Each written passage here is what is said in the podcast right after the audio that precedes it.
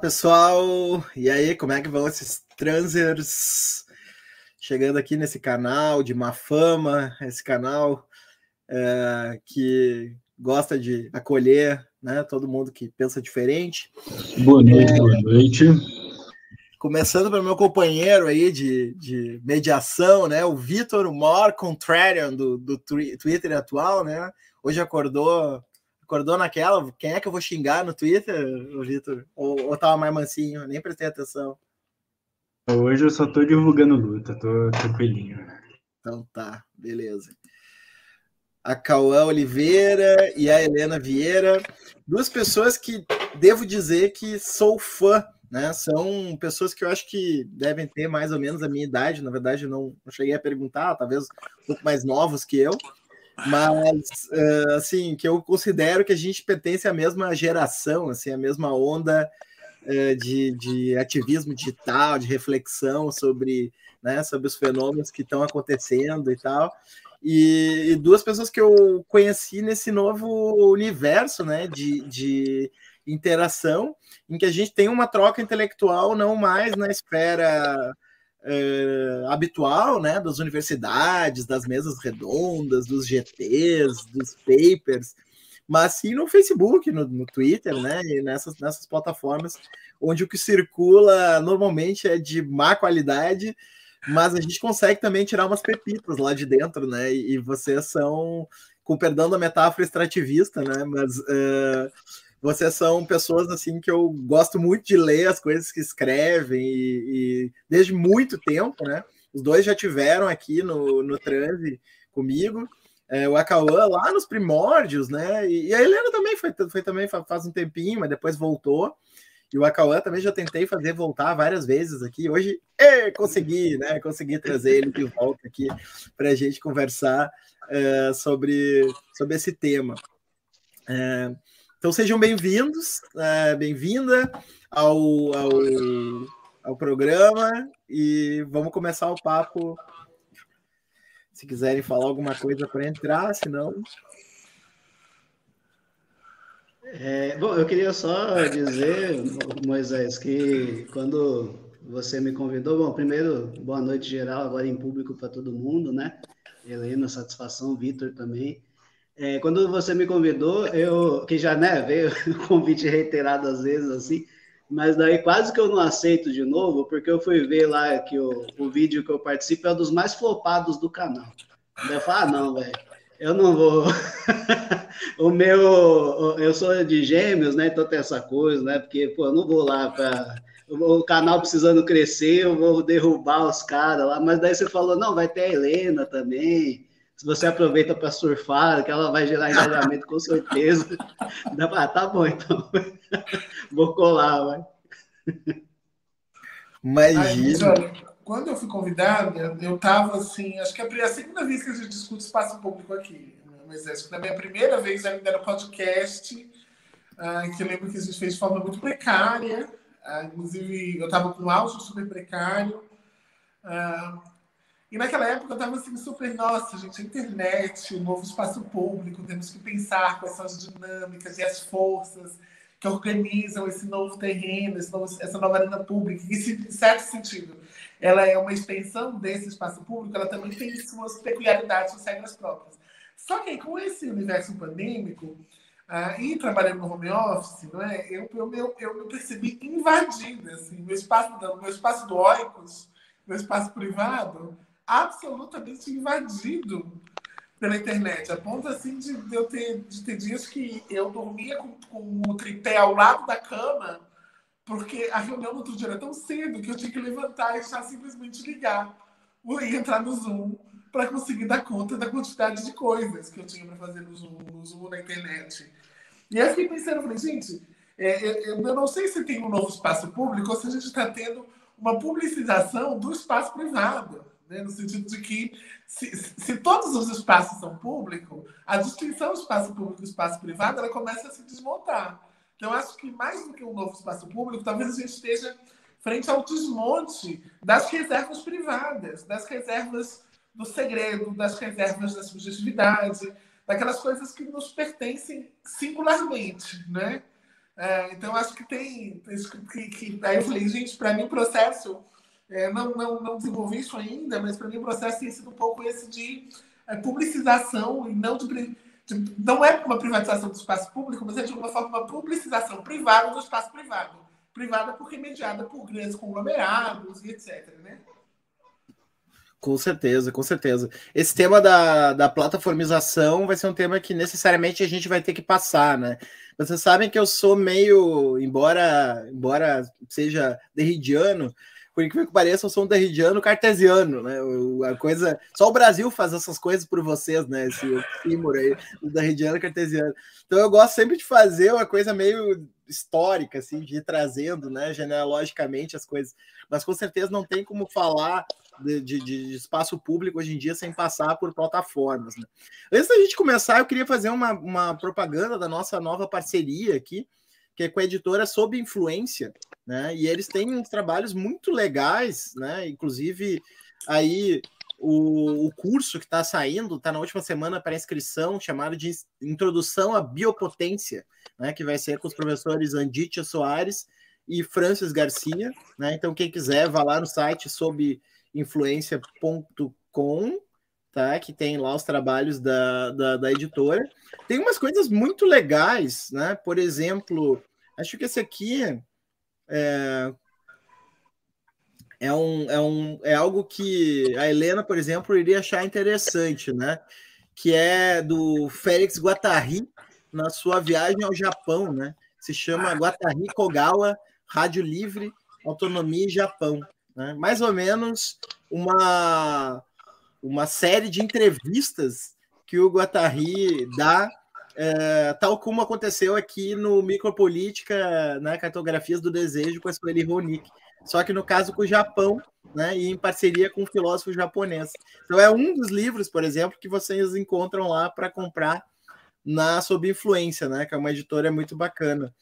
E vocês ainda podem comprar com o cupom TransHub, aí com o joguinho da velha, e ganham 10% de desconto, né? Se quiserem comprar lá o Guatari e mais umas outras coisas muito legais que eles publicam, por exemplo, Guy Debord e companhia, né? E pode falar. Se não fosse filósofo, era vendedor, porque assim, ele, ele fez a propaganda, ele indicou o livro ideal, que, que cabia no meu número, ele ofereceu cupom em seguida. É isso aí, é isso aí.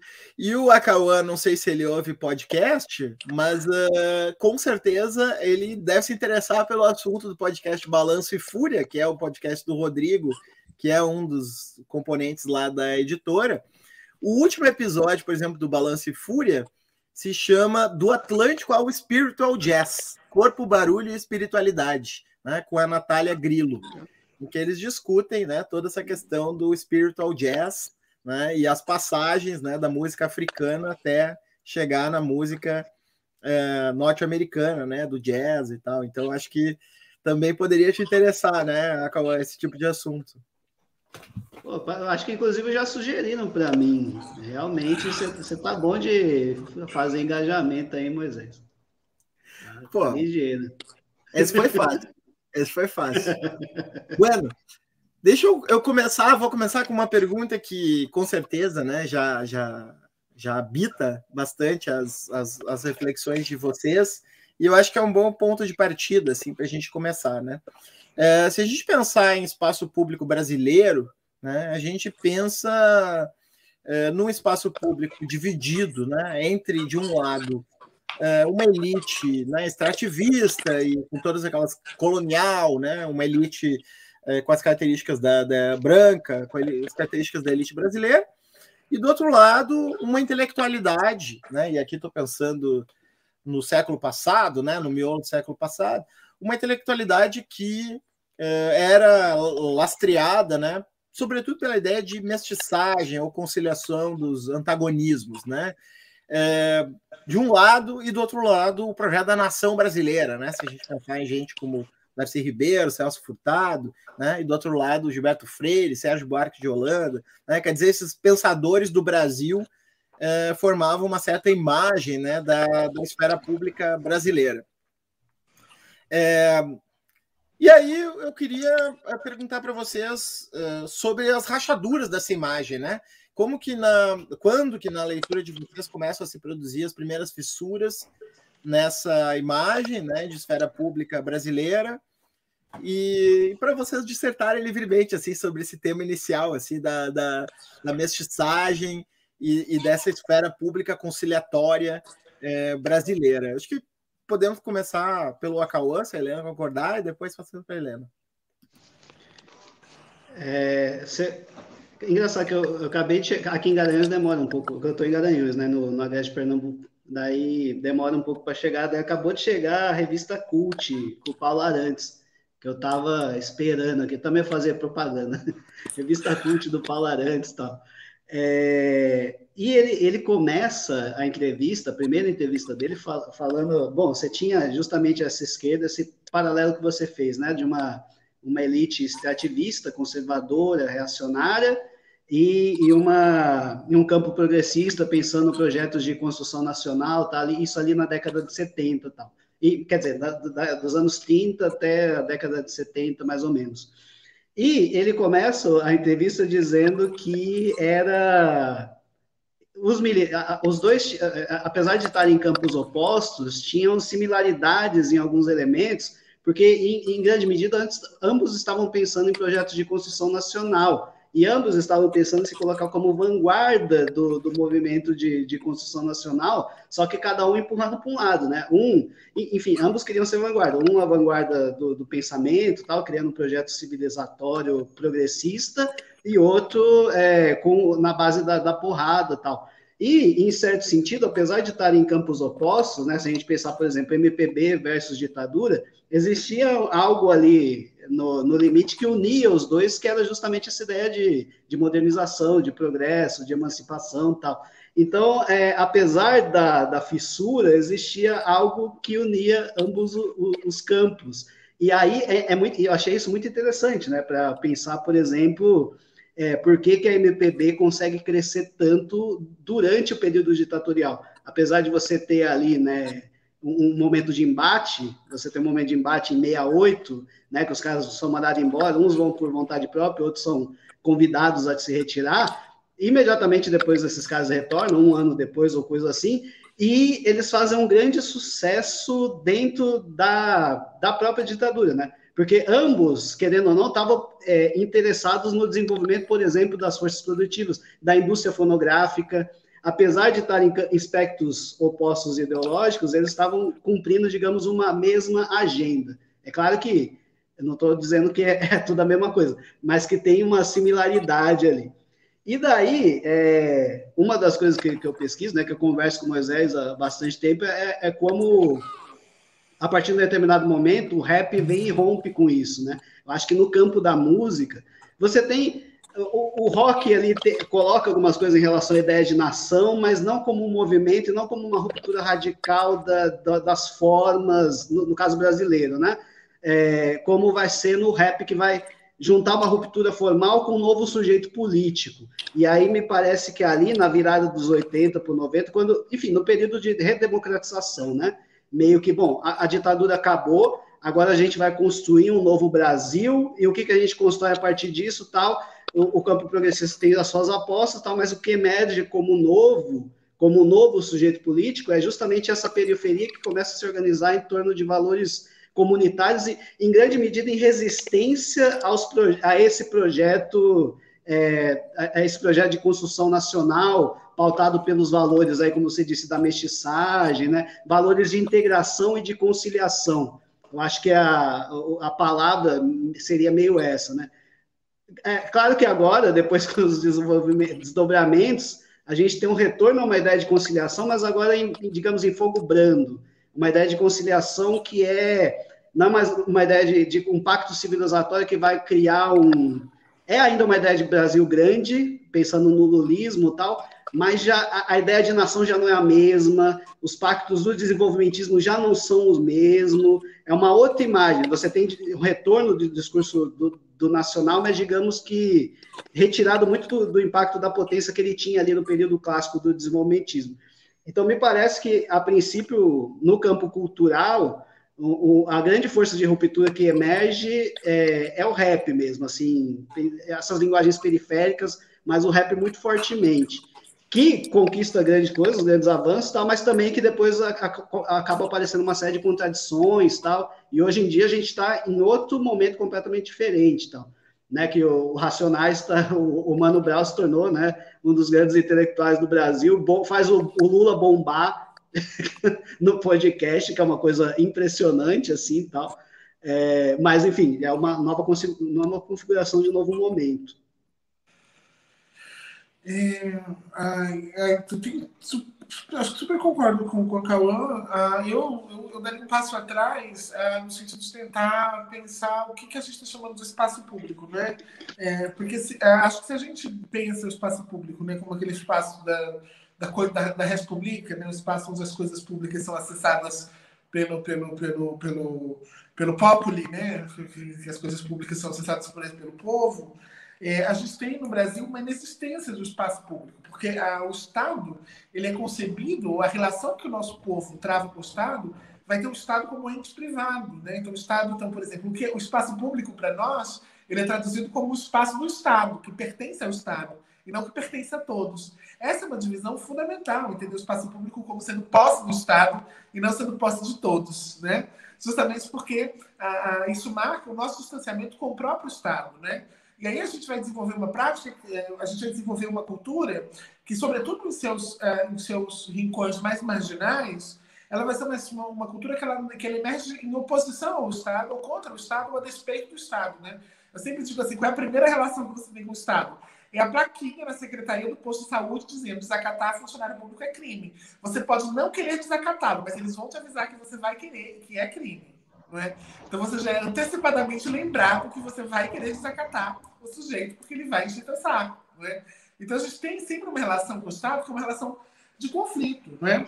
E aí esse, e aí, a, esse espaço público como sendo o espaço do debate, não é? que seria então a, aquele, a, a, uma tradicional definição de espaço público como espaço da polis, é muito mais não como espaço de acesso à coisa pública, mas como um território onde as vozes emanam, né? a gente vai ter esse espaço sempre muito domado uh, por um discurso que se compõe a partir da elite, que é segundo a partir das elites econômicas. Né? Porque é importante lembrar, é importante lembrar que as nossas, que por muito tempo as nossas elites intelectuais, elas eram elites herdeiras das elites econômicas, não é? A gente não está falando de, de famílias distintas, não é? A gente está falando do Júlio de Mesquita Filho, que, que ajudando o processo de fundação da USP e que é, ao mesmo tempo, dono do Estadão, não é? Então, a gente está falando justamente de, de, de, de oligarquias, de famílias que, por um lado, dominam o poder econômico e, por outro, dominam as, as estruturas de produção da opinião, não é? E aí, esse espaço público, ele também é, vai ser nesse sentido, um espaço profundamente privado, né? que vai impor, inclusive, aos intelectuais que tentam produzir dissidência, formas de adequação. Né? E aí a gente vê, por exemplo, o destino de intelectuais negros, né? Como Guerreiro dos Santos, como Guerreiro Ramos, como a Lélia Gonçalves, como a Beatriz Nascimento, né? são intelectuais que não chegaram jamais, não é? senão agora, e ainda muito por uma apropriação uh, de pensamento por parte de elites intelectuais. Né? Eu falo assim, eu fico muito passada quando eu vejo uh, alguns psicanalistas na USP assim, dando um curso de Lélia Gonçalves como se eu tivesse descoberto ela ontem. Não é? Uh, e aí, justamente, porque ganham espaço público porque são apropriados por esse sujeito. Né? E o espaço uh, de construção da opinião, do discurso que se dá no, nas periferias como marginal, ele não é considerado, a princípio, como um espaço público do ponto de vista das discussões, é? do ponto de vista, então, do lexicon, né? do espaço do discurso. Né? Então, aqui a gente está pensando, já foram dois espaços públicos, né? um, espaço, um espaço da coisa pública, não é? um espaço do discurso, e um outro espaço, que é o espaço da, da, da margem, que é considerado como espaço público, mas apenas no sentido da correção, da interpelação, da ação policial. Ele é público porque ele não se pertence a si mesmo. Ele é público porque ele não pode ser privado, porque ele falta o direito de ser privado. Então, por isso, ele é um espaço público. Mas, nesse caso, o espaço público é um espaço da correção. E aí, talvez, eu acho que a Lélia Gonçalves ela faz uma referência muito semelhante aqui que a Cauã fez ao rap, uh, quando ela fala sobre o samba do Bezerra de Menezes, da Clementina de Jesus. E esse samba que se realiza na favela, uh, nas, favelas, nas favelas cariocas como expressão da vida cotidiana e das violências cotidianas, né? A geladeira, a geladeira com maconha, do, do, do Bezerra de Menezes, né? o pingunço, uh, e ainda as, as representações que se dão, e aí isso é muito importante, é, o que eu tenho pesquisado são travestis da ditadura, não é? As figuras da, da, de Umbanda, não é? Os guias, a Pomba Gira, o Zé Pilintra, o malandro, não é? é toda toda uma, uma, uma, ecologia de figuras que compunham a, a marginália uh, dessa, desse, desse espaço que desse, desse, espaço marginal, né? Elas são ali louvadas e elas são elas são uh, e elas passam a pertencer à cultura, né?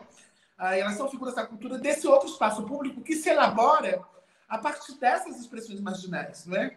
Uh, essa elaboração através da música, através de outras expressões, expressões marginais, ela não é sob os olhos da, do, do, sob os olhos da norma, ou dos espaços normativos que reconhecem o discurso político, o debate político legítimo, ou seja, como legítimo debate da polis, reconhecidas como discussões, não é?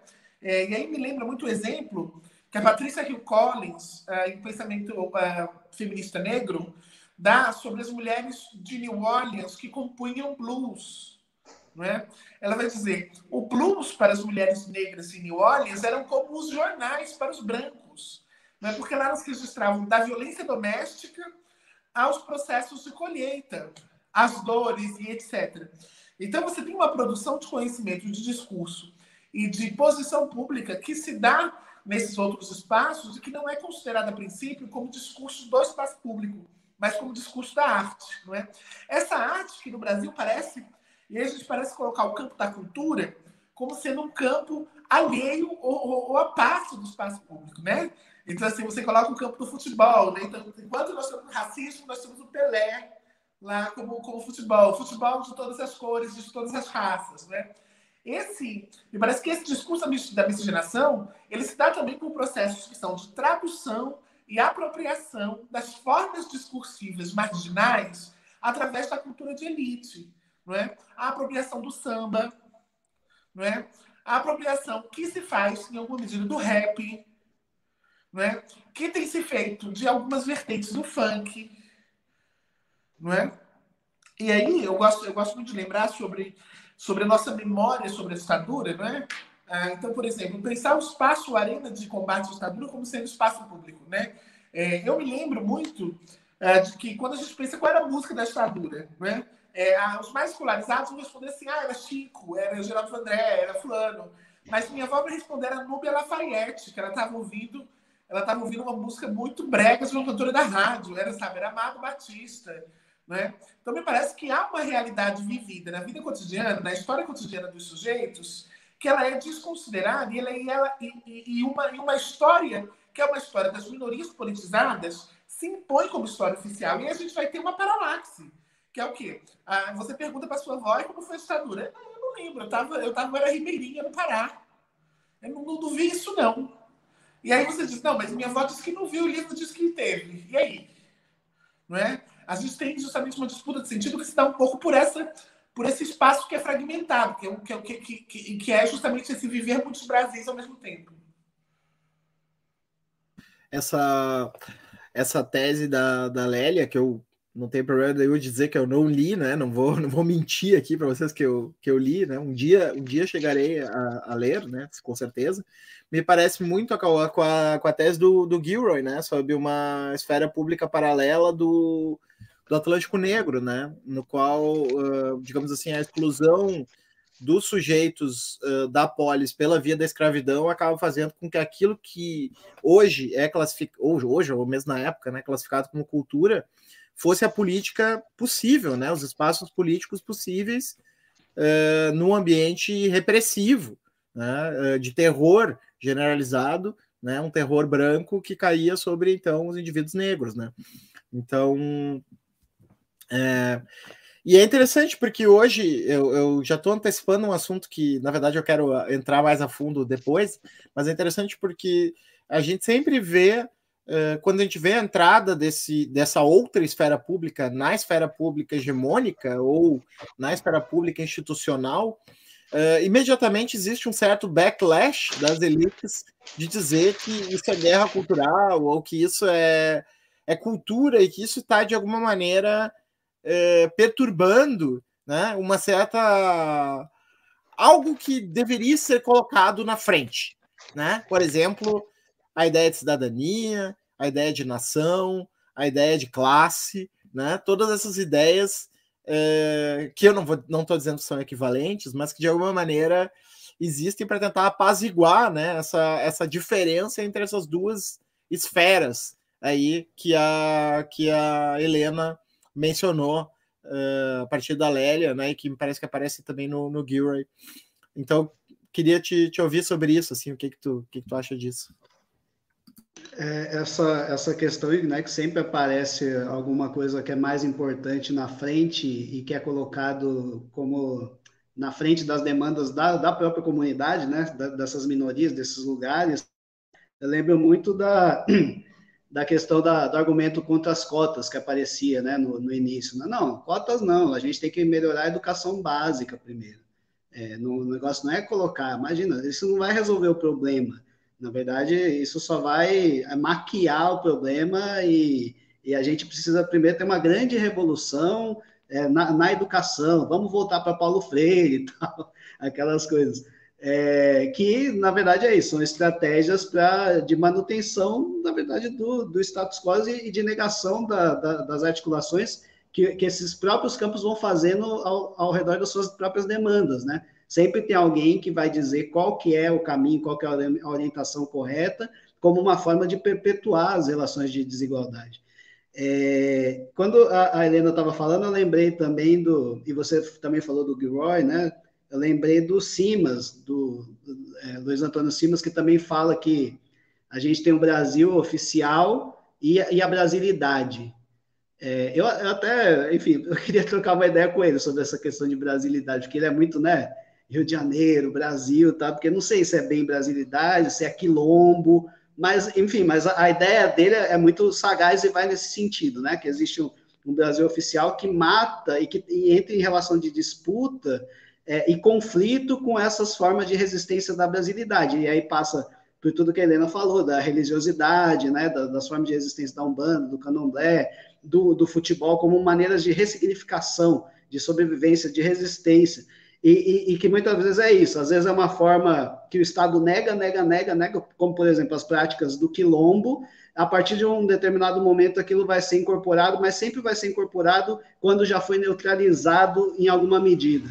E daí o, o exemplo clássico assim é o do samba, né? Você tem uma, uma forma que é marginalizada, você tem a, a escravidão, pá, a escravidão acaba, é, o, o, Estado precisa encontrar uma forma de continuar negando a humanidade, continuar colocando os negros na posição de subserviência e na condição de matéria-prima explorável eternamente.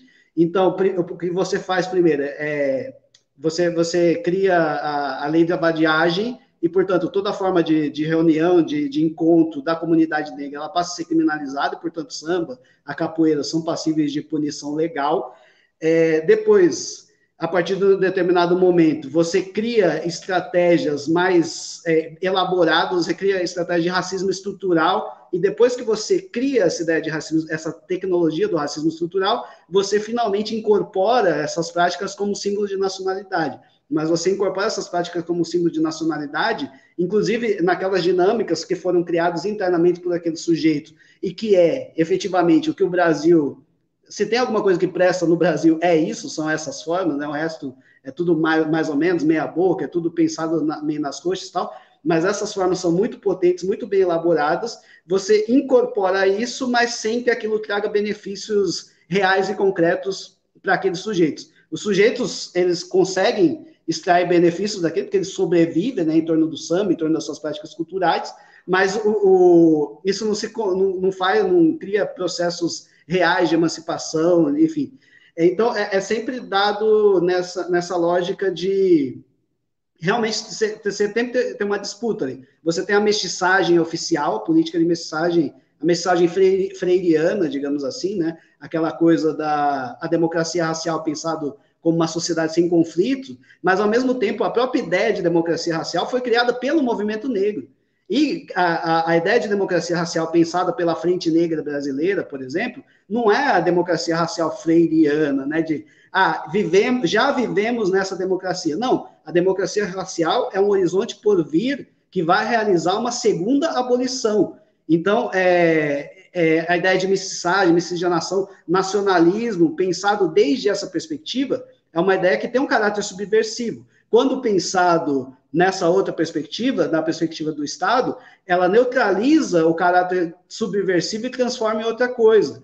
É, é, quase como se o Estado abandonasse os sujeitos à própria sorte, os sujeitos criam formas de sobrevivência, de resistência, e a partir do momento que eles não morreram, ah, conseguimos ficar vivos, o Estado diz e pega, ah, que maravilha, isso daí é o Brasil, que lindo, isso é o Brasil. Isso não é o Brasil, isso é a resistência, a negação do Brasil.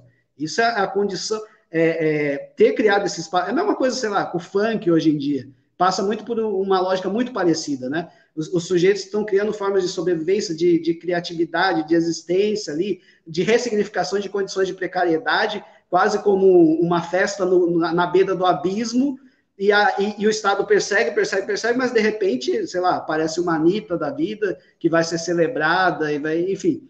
É, eu, eu acho que realmente se dá nesse jogo, nesse jogo entre essas duas posições. Agora eu queria fazer uma pergunta assim para botar mais fogo alto, né? A discussão, assim, não que ela não esteja, mas aumentar ainda mais o fogo, botar mais lenha na fogueira, que é uh, pensar assim, bom, é, queria 2013, né? Que, que, papel que vocês veem que, que, que possa ter tido 2013? Eu já vou lançar aqui uma, uma ideia assim para a gente é, mais ou menos uh, discutir. Assim, né? Se vocês quiserem também abandoná-la, fiquem à vontade. Mas me parece que, que o lulismo ele veio inspirado, né, como, como um último, uma última onda de um certo movimento cidadão lá do, da década do, do, do, final da ditadura, né, com, que encampava aquele sonho do Brasil, país do futuro, que foi perdido, interrompido, né, aquele projeto de Brasil interrompido é, pela ditadura, e que aí então nós temos um direta já, a Constituição, a nova oportunidade, um, um partido construído de baixo para cima, um partido dos trabalhadores, e aí um projeto conduzido por um partido de trabalhadores com a sua intelectualidade uspiana, seu, seu, sua base social sindical, da pastoral da igreja, etc. e tal. E aí me parece que, que 2013 é o momento em que é, esse movimento perde o controle né, da, da, das subversões e das, né, das fissuras, uh, desse processo de oposição né, àquela outra elite é, é, extrativista, pura e simples, né, essa elite que está nos governando agora, que não sei o que, vocês pensam, mas não me parece ser igual a, a né, não parece ser equivalente em nenhum aspecto né, a, a, a que a gente está tá falando agora. Então, eu queria saber se vocês concordam, enfim, o que, que vocês uh, pensam. Qual é o lugar estrutural aí, o, o acontecimental né, de 2013 uh, nesse, nesse arranjo né, de desconstrução e, e transformação, uh, metamorfose, talvez, da, da, da, esfera pública brasileira? Helena, já está aqui, ó, a cabeça aqui logo para. eu estava anotando. Acho que bem, acho que a primeira coisa, é até clichê dizer isso, né? Clichê no nosso meio, foram, foram levantes multitudinais, né? Acho que levantes multitudinais no sentido, nesse caso, especificamente, de que eles lidavam com uh, uma força desejante, me parece, que era de uma insatisfação profunda. Uh, com uh, uma, uma satisfação não que, que, que, que, a princípio estava destituída de telos. Né? Esse contra tudo que está aí é a ausência de telos, mas nem, o, o desejo não precisa de um telos. Né? Para se realizar a revolta, não precisa de um Telos, ele aparece, ele surge, né? E ele surge, inclusive, nas formas de captura, né? Eu acho que, assim, a gente tem, tem, tem uma discussão sobre as formas de captura ah, que foi feito em relação a esse, a esse 2013, não é? Mas eu acho que tem uma questão sobre 2013 mais importante, ah, que é a forma ah, como se levantavam subjetividades tão facilmente capturadas por um discurso meritocrático, uh, por um discurso que se realizava contra a democracia, não é? Eu acho que a gente tem que ver, porque assim, de onde vinha essa suscetibilidade, não é? e acho que está no primeiro plano essa suscetibilidade vinha do que foi o governo, do que foi o governo Lula, né? do que foi o governo Lula é, como motor de ascensão social, mas de ascensão social via consumo. Parece clichê também isso, quase tudo que sobre, eu tenho a impressão de que tudo a se dizer sobre 2013 parece ter sido dito, exceto o que ainda não foi dito, mas nós não, não somos nós a dizer, me parece. Acho que é um processo que ainda está em curso de alguma maneira, né? Um, então, por exemplo, eu vejo, por exemplo, a, a, o ProUni. Né? Eu gosto sempre de dar esse exemplo. Né? O jovem ele entra na universidade por uma política social. A gente pensa, vai ser consciente, política social, foi uma política de inclusão. Só que ele vai passar quatro anos sofrendo discriminação por ser do ProUni, tendo que trabalhar de dia estudar de noite, não podendo ter nota ruim, porque você vai ter que pagar ou pode perder a bolsa. E aí o sofrimento é tanto nesses quatro anos que ele termina, ao fim, falando: eu me formei, eu consegui, é mérito meu, que governo, que nada. E aí, quando você vê a, a, inclusão pelo consumo, você vai ver assim: você tem uma TV de plástico em casa, mas você não tem asfalto, tem falta médico na UBS. Aí você fala, amiga, a TV de plástico eu trabalhei e comprei. Não tem nada a ver com a redução do IPI. Não tem nada a ver com a redução do IPI. Foi eu que trabalhei e eu que comprei. Então, aquilo me parece que aquilo que era evidentemente uh, público, ou seja, responsabilidade do Estado, não se realizou. Aquilo que não era, evidentemente, responsabilidade do Estado, que poderia ser capturado por discursos outros, se realizou, que foi a tal da inclusão pelo consumo. Não é? E a gente tem, justamente, a construção de sujeitos que trabalharam muito, conquistaram muito, mas que a vida não se realizou como eles pretendiam. Não é? Mas que, em dado momento, broxou. E aí, quando eles precisam do, disso que a gente pensa como serviços públicos, disso que de, de disso que a gente pensa como como sendo uh, organizador da, do, da democracia, isso não se realiza. É? Então, aí a gente, a gente tem o quê? Parte da nossa população que não experimentou democracia. Não, é? Não experimentou democracia e que eu acho que é, ter a consciência de que nós temos parte da população que não experimentou democracia, não é? Ah, que a polícia continuou impedindo o reggae na praça, continuou impedindo que em muitos lugares, por exemplo, aqui, eu, eu, eu moro, moro no Ceará, em São Paulo, mas em muitos lugares do Ceará, a polícia entra, entra na casa das pessoas, não é? Ah, sem, sem mandado, sem nada, em que as pessoas vivem entre a facção e a polícia, sem saber, sem absolutamente nenhuma liberdade, não é? é? essas pessoas não iam defender a democracia, por uma razão óbvia. Elas não tinham a democracia a defender. Não é? Ah, eu acho que a gente precisa olhar para 2013 e ver que estava ali uma insatisfação profunda com a incapacidade do nosso arranjo político de dar conta das promessas que foram feitas. E eu não estou dizendo assim que o lulismo podia ter feito o que não fez. Eu não sei, porque não cabe sim na história, não é? Mas assim, se ele podia não ter feito, não importa mais. A questão é, é, que, é, é que me parece que a gente chega em 2013 com o nosso sistema político já ruindo e quando eu digo sistema político ruindo, eu estou dizendo que aquilo que os, que, que os cientistas políticos chamam de pre, presidencialismo de coalizão já não dava mais conta. Eu tenho uma entrevista da Dilma que eu acho incrível, que ela fala assim, Fernando Henrique teve que conciliar 12 partidos, Lula começou com, com, com, com 16, eu cheguei com 32. Né? É, não, o, o, é, o Lula, me parece, representou o limite da capacidade conciliatória do Estado brasileiro. E quando esse limite chegou, em que a gente tinha o Ministério da Agricultura e do Desenvolvimento Agrário, esse aqui cuidava do agronegócio, esse aqui da agricultura familiar, né? que eram interesses contraditórios, quando o Estado chega no seu limite, ele é incapaz de responder. E ele é incapaz de responder, mas ele ainda está apresado da ilusão de ser um governo popular. Eu falo assim, para mim, um dos maiores, uma das minhas maiores crises que eu e com petistas é a ilusão de que eles são populares. Né? Em dado momento, assim, eu falei, gente, gatos, é só vocês não caírem mais nessa ilusão. Porque em dado momento não era mais. Em dado momento não tinha mais como fazer. E quando o povo vai contra ele, você fala assim, pera, mas a gente é popular, por que vocês estão contra a gente? E aí você fica o quê? Como, como, como diz o Idelberto, você fica corno da realidade. A realidade está apontando para um lugar e a gente aponta para outro. E aí, as medidas que Dilma anuncia e eu digo isso porque na época, gente, eu estava na gestão petista, né? Estava na gestão petista em um cargo alto na Prefeitura de Guarulhos. E a, a orientação que eu tive foi: desce o cacete. Então, assim, quando, quando os alunos estão de FESP na época, em Guarulhos, começaram a manifestação, a orientação da prefeitura foi chama as GCM, tranca a repartição e desce o cacete. Foi essa a orientação que eu recebi como gestora à época, não é? Aquela na gestão do Sebastião Almeida, que hoje está no PDT. Não é? Uh, e aí, a gente tinha, então, uma gestão que tratou aquilo ali como um incômodo. Como um incômodo. Aquele, aquela participação da Dilma foi só uma resposta porque não deu para reprimir. Né? E aí, esse incômodo foi. Esse incômodo não morreu em 2013. Ele só foi dissolvido, ele foi, ele foi atomizado, mas ele seguiu como uma insistência, uma insistência que nos leva a Bolsonaro. E Bolsonaro, para mim, é uma imensa revolução popular conservadora. Posso falar mais disso depois, mas para mim, o que Bolsonaro representou foi uma revolução popular conservadora. Adorei, adorei a polêmica. Vai, essa aí nós vamos ter, eu... que, vamos ter que, analisar, né, no sentido analítico do termo. Eu gostei uh, também. Eu fiquei pensando, né? Além, só para a gente não, não virar a página de 2013 antes de falar, o Vitor também gosta bastante desse assunto. É, quando, a, quando a Helena falava, ela, ela puxou bastante também para a questão institucional dos partidos, etc. e tal, né? E, e, de fato, né? Esse é um componente essencial.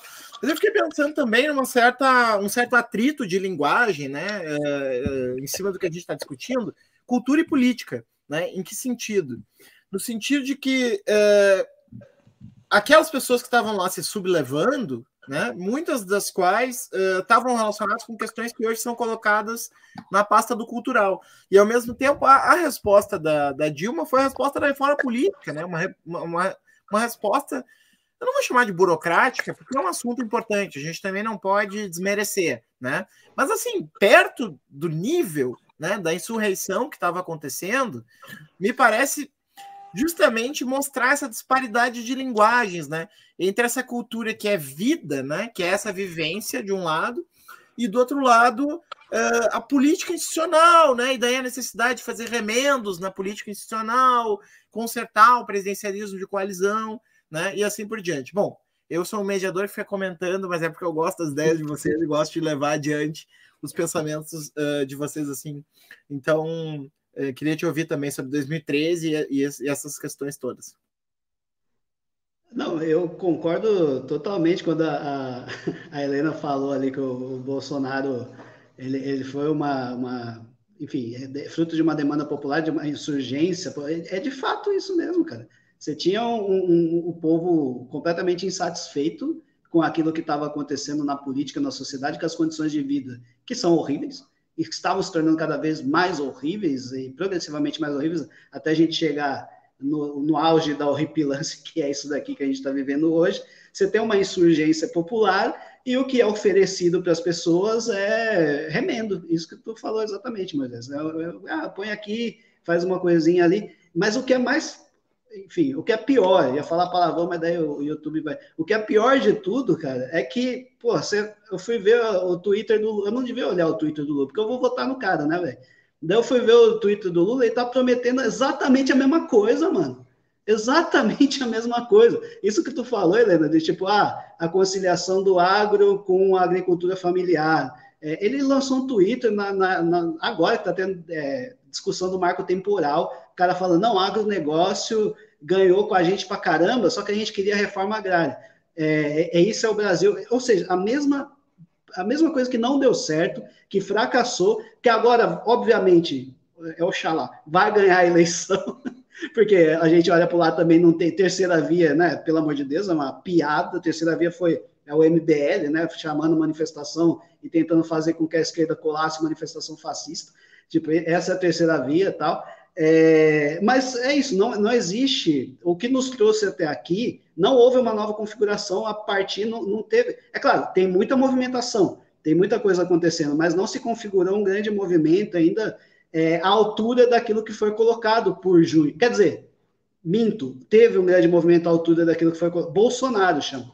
A coisa mais radical que a gente tem é esse projeto fascista. É ele que tem coragem de, de jogar a merda no ventilador. Ele que tem coragem. Enquanto a gente está, a esquerda está falando que a, a, facada foi fake, a esquerda continua insistindo, se foi ou não, não interessa, mas continua com esse desejo de que a facada não existiu.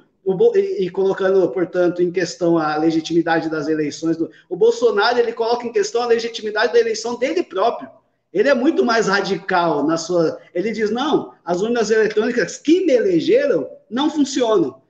O, o cara ele, ele joga a merda no ventilador num grau que não, não tem ninguém ainda à, altura. É claro, não estou dizendo que isso é bom, não estou dizendo que isso é radical no sentido positivo. Obviamente não, isso é fascismo, isso é demolição. Mas, assim, é, essa demanda por algo novo, a percepção de que a gente vive num mundo horrível, todo mundo tem, o povo tem, e o povo está querendo transformação. E o que, que o Lula oferece? Ah, a mesma coisa que a gente sabe que não vai ser cumprido.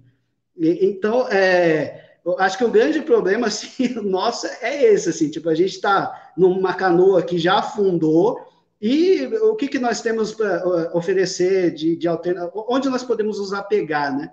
Mas daí só para é, voltar nessa questão do 2013, eu acho que na, na, última live a gente conversou um pouco sobre isso também, Moisés, e tem essa coisa de um certo um lexo, léxico emancipatório que se esgotou, né? Aquela coisa da de, alguns lugares que eram mais ou menos seguros, de repente aparece um monte de gente com umas demandas é, que a esquerda não sabe exatamente o que fazer, de onde veio, tenta puxar para cá, mas não é exatamente aquilo, e daí é, aqueles que tradicionalmente puxavam essas demandas, se a gente pensar no campo da cultura, né, sei lá, a MPB era o grande lugar onde se pensava um Brasil, depois o rap foi o lugar onde se pensou, de repente, em 2013 as, eh, esses lugares também não dão conta exatamente daquilo que está acontecendo, né? Você tem meio que um que não é um vazio porque tem gente puxando, mas não está mais naquele lugar. Por exemplo, não é mais a, a, a, não é mais a música popular, é quem? Rede social, é o Olavo de Carvalho. E daí a esquerda naquele momento não estava preparada. Agora melhorou bastante, né? Mas naquele momento foi pego assim completamente desprevenido. Então, é, os caras ocuparam todos esses espaços, igrejas evangélicas tal. Surgiu um novo. Muita, não sei se surgiu um novo léxico exatamente, mas surgiu.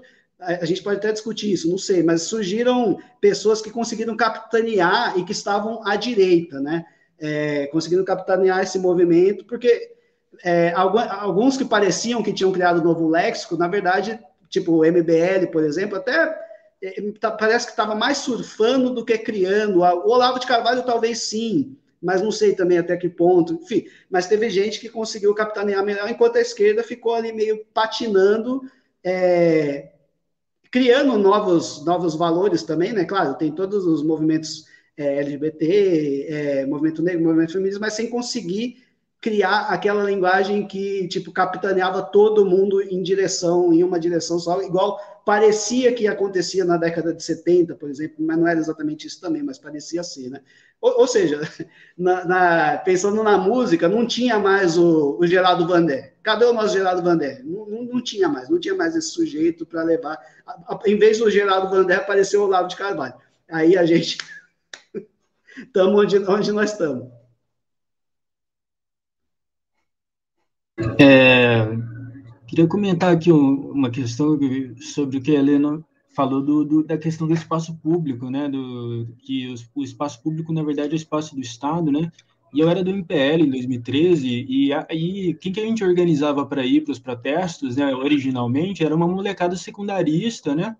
Que estava acostumada a levar esculacho da polícia toda vez que saía da escola, né? E no protesto, a coisa se invertia quem mandava na rua era nós, a rua era nossa. Se criava um espaço de expressão pública para aquelas pessoas, em que elas mandavam na rua, em que elas constituíam um espaço público para elas ali, né? É, e, e, a polícia não podia bater na gente, porque a gente era muita gente, tá? a gente estava junto, a gente estava unido. Isso, isso era uma, essa parte da expressão era muito importante para essa molecada que depois ocupou as escolas também, né, em 2015, 2016, né? E me parece que isso se perdeu também, né?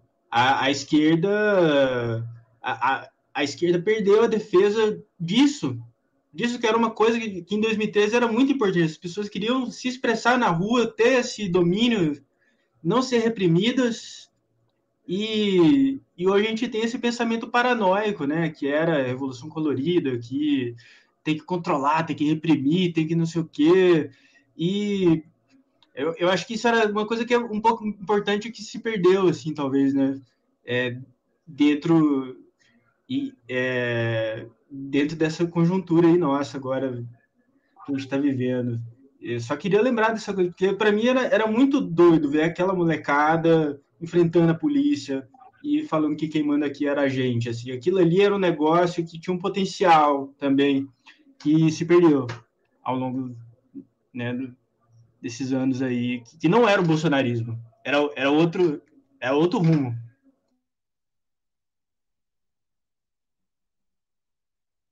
Eu, acho, eu acho, Vitor, que isso tem só, só uma parte assim, antes da próxima, do próximo, da próxima questão do Moisés. Uh, eu acho que isso tem a ver também com, com, com o endereçamento da politização, sabe?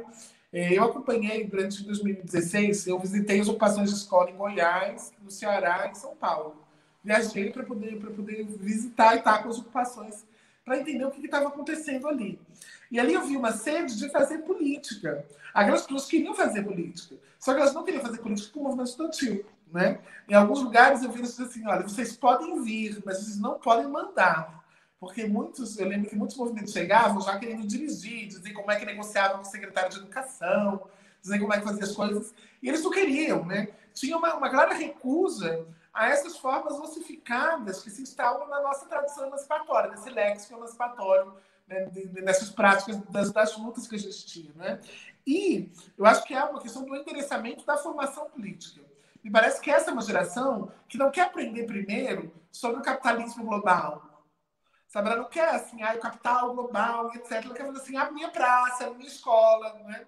Eu acho que essa dicotomia global e local, ela coloca um desafio para a gente de é, construir formas de reivindicação que sejam menores, locais e capazes de se realizar. Porque tem, tem eu sou budista, né? tem uma, uma palavra no budismo que chama Ikiti Shantika, que é o incrédulo incorrigível. Quem é o incrédulo incorrigível? O Buda diz que aquele, aquela pessoa que foi submetida a práticas que não funcionaram, muitas vezes, ela se torna um incrédulo incorrigível e ela não vai acreditar em nada nunca mais. Não é? E aí a gente na esquerda, a gente é derrotado tantas e tantas vezes, assim, ai, não, fora Temer, fascismo não vai passar, é, ele não. E a gente é derrotado em tudo. Então eu fico pensando assim, será que se a gente pensa assim, a ocupação de uma praça ou de bairro para reformar coletivamente essa praça? Sabe? Talvez isso, por ser local, por ter um impacto local, com lazer, com a ocupação do espaço público, isso tivesse uma capacidade maior de politizar as nossas ações. Porque eh, me parece que há uma sede por localidade e uma recusa a esses processos que estão tão distantes de nós. Aí nós vamos barrar a reforma da Previdência. Nós não vamos, nós não temos poder para isso. Não tivemos, e passou. E passou a reforma trabalhista, e as coisas seguem passando, né? E aí, e isso nos, nos transforma, eu, eu tenho pensado sempre a nossa esquerda como a Cassandra da mitologia grega, né? Aquela que anuncia tragédias, ninguém acredita, e depois a tragédia acontece. Porque a gente perdeu completamente a, a, a credibilidade. Eu acho que tem a ver justamente com esse processo, né? com, nós abandonamos as movimentações capazes de retomar o espaço público para nós. Né?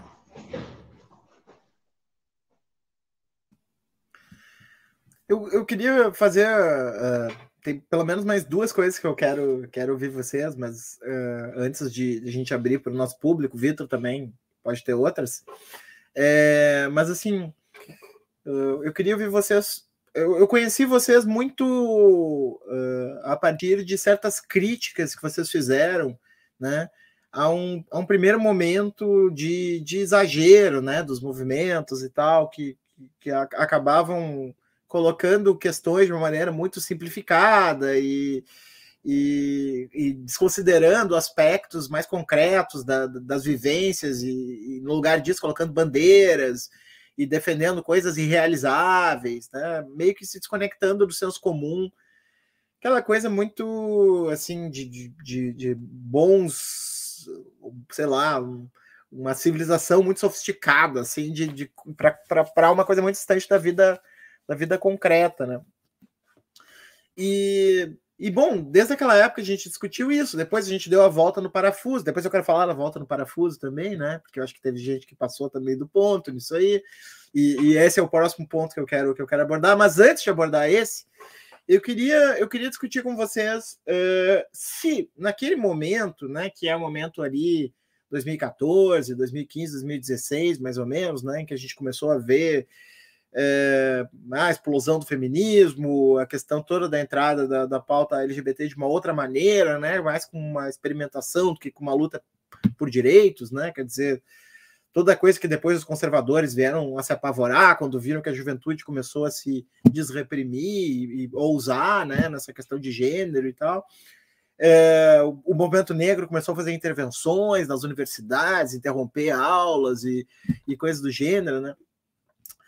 É, mas eu, eu, queria ouvir vocês assim é, sobre esse momento, mas uh, naquele momento não faltou para as nossas análises. Eu sempre fui mais tímido né, do que vocês por uma questão óbvia, né?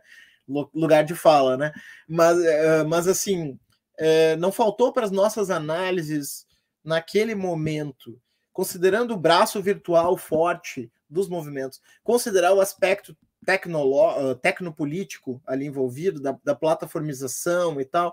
Não tinha um, um negócio ali de, de a gente estar tá lidando com uma tecnologia que desconhecia, e daí foram se criando os primeiros influencers e a ecologia dos likes. E uma coisa que a gente não estava vendo na época, porque a gente estava. A Helena estava falando, pô, eu era super entusiasta da internet quando falei contigo a primeira vez lá no podcast em 2017 ou 2018, não lembro. E, e agora eu já vejo tudo diferente e tal. A gente não estava achando que tudo era transparente, né? Porque acho que 2013 teve esse braço facebookiano muito acentuado no Brasil, né? A gente não estava achando que tudo era muito transparente e foi descobrindo com o tempo que tudo aquilo estava mergulhado nessa ecologia de redes e, e, e não estava não, não tava à nossa vista na época. O que, que, que vocês acham uh, sobre isso, né? Pensando nessa nessas intervenções anteriores de vocês? Bom, eu quero declarar publicamente aqui que eu me converti.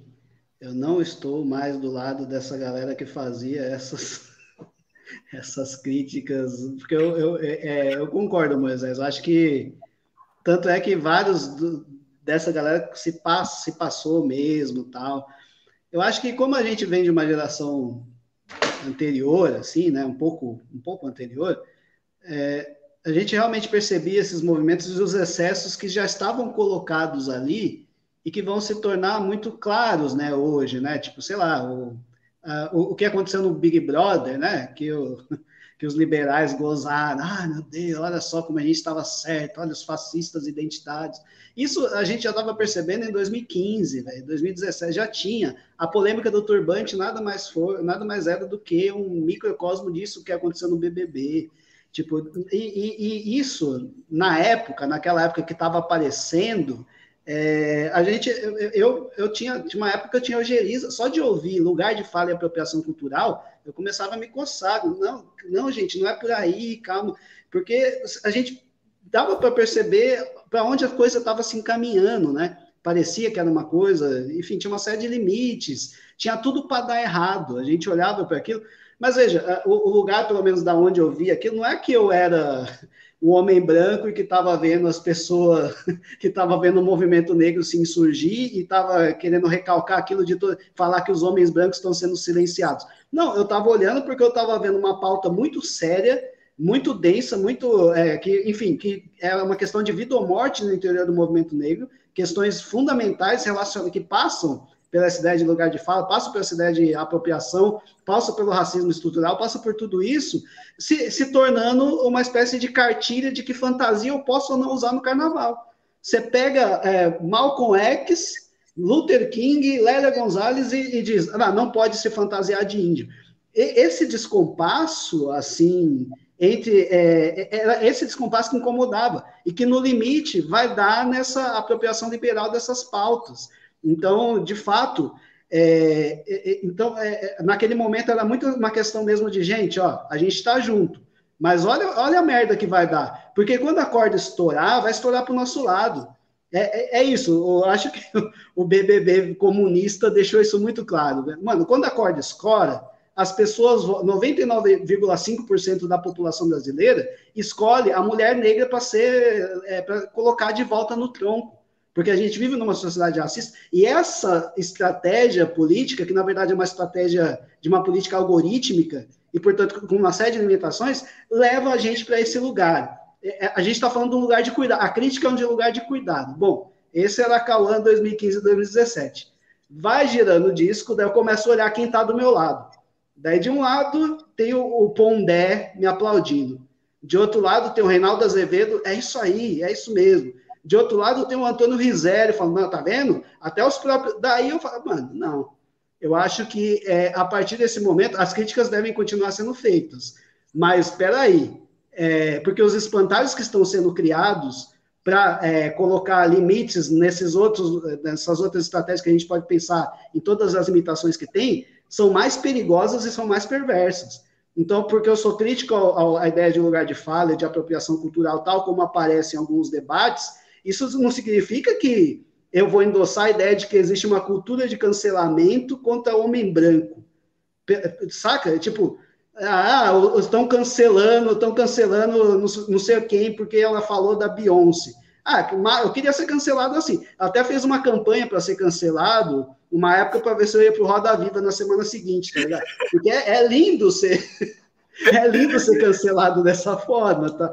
Então, tipo, eu acho que, daí eu concordo contigo bastante. Eu acho que muita coisa a gente não estava percebendo naquele momento, que são novas vozes que estavam tentando configurar novas estratégias tal. Algumas, efetivamente, vai dar merda, deu, deu, deram merda, mas outras não. Outras, por exemplo, tem novos sujeitos que estão aí falando de política, falando de uma perspectiva de marxismo negro, ocupando espaços de uma maneira legal pra caramba, criando formação política. Mano, tem um, sei lá, chavoso da USP tem um monte de gente massa pra caramba, assim, e, e, e, que tem críticas profundas também a essas estratégias mais liberais de apropriação das pautas, mas que se não fosse esse movimento, se tivesse ouvido, por exemplo, o que a Cauã estava falando em 2015, talvez não tivesse ocupando esses espaços hoje. Então, eu, eu concordo, eu faço super autocrítica nesse momento, mas principalmente porque as conjunturas também, né? A gente começou a ficar muito mal acompanhado. Tinha um momento ali em 2013 que a gente achou que dava para dialogar com uma galera que não, não dava, que nunca deu, né? Mas a gente caiu um pouco nessa, nessa conversa, assim, nesse canto daí, porque, mas a conjuntura mudou, enfim.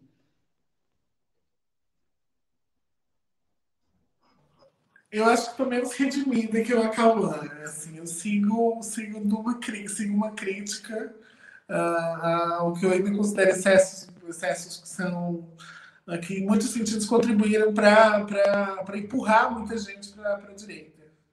Acho que muita gente foi empurrada, né? Eu penso assim, é, eu, eu gosto de dar esse exemplo, é um exemplo fictício, mas eu fico imaginando a Roberta Close no Twitter xingando um pedreiro cis de privilegiado, né? Ah, e a gente viveu muito isso em muitos, dentro de, dos muitos marcadores, né? É, é, a gente viveu muito isso, né? É, e eu acho que essa era uma questão que era uma questão mais para os movimentos, né? E aí, assim, eu também sempre tive muito incômodo com as, as assombrações que apareciam para aplaudir, né? E aí eu fiz fazer um esforço consciente de, ao mesmo tempo que critico os movimentos, manter minha crítica a essas assombrações, né? Então, por exemplo, eu me lembro no livro, uh, no debate que eu fui do, do livro do Francisco Bosco, na Livraria Cultura, foi assim, uma grande polêmica, a vítima sempre tem razão, né? lá com a Maria Rita Kel.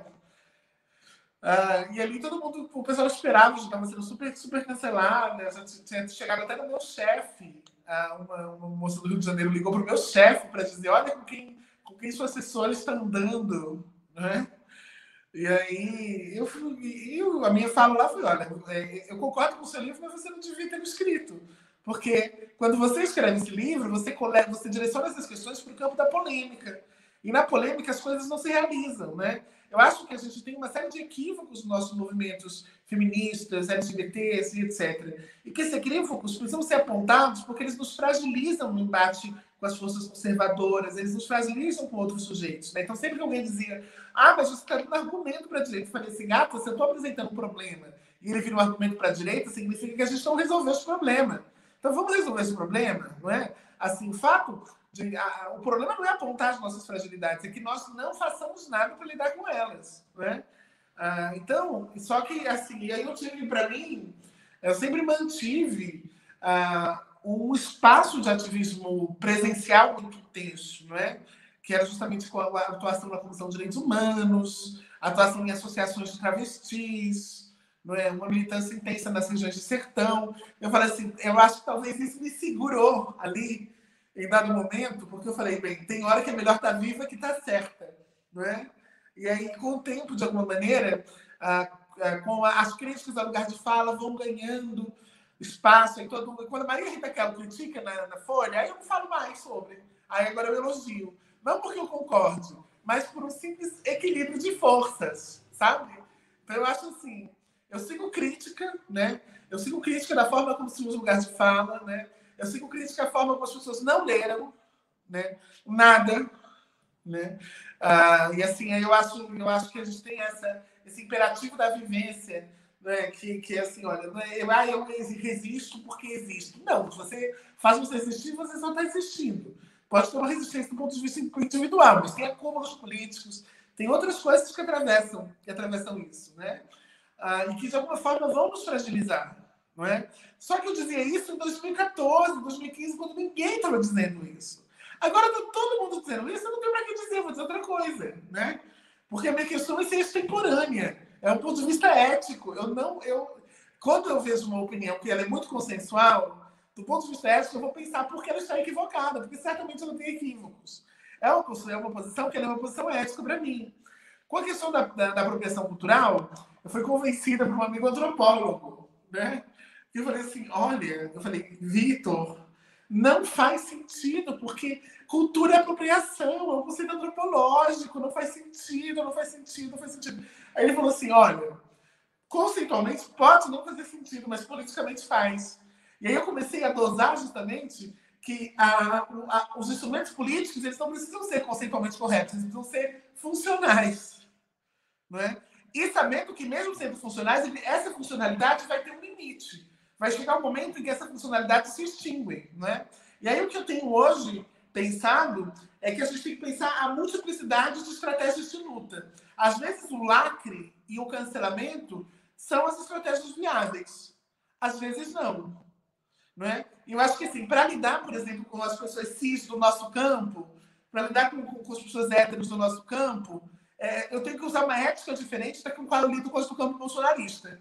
Não dá para eu tratar como se fossem a mesma coisa. Não é? E aí é justamente um processo de amadurecimento das lutas. E aí, infelizmente, com a internet, mais um conceito budista, né, do budismo que diz que a vida é samsara.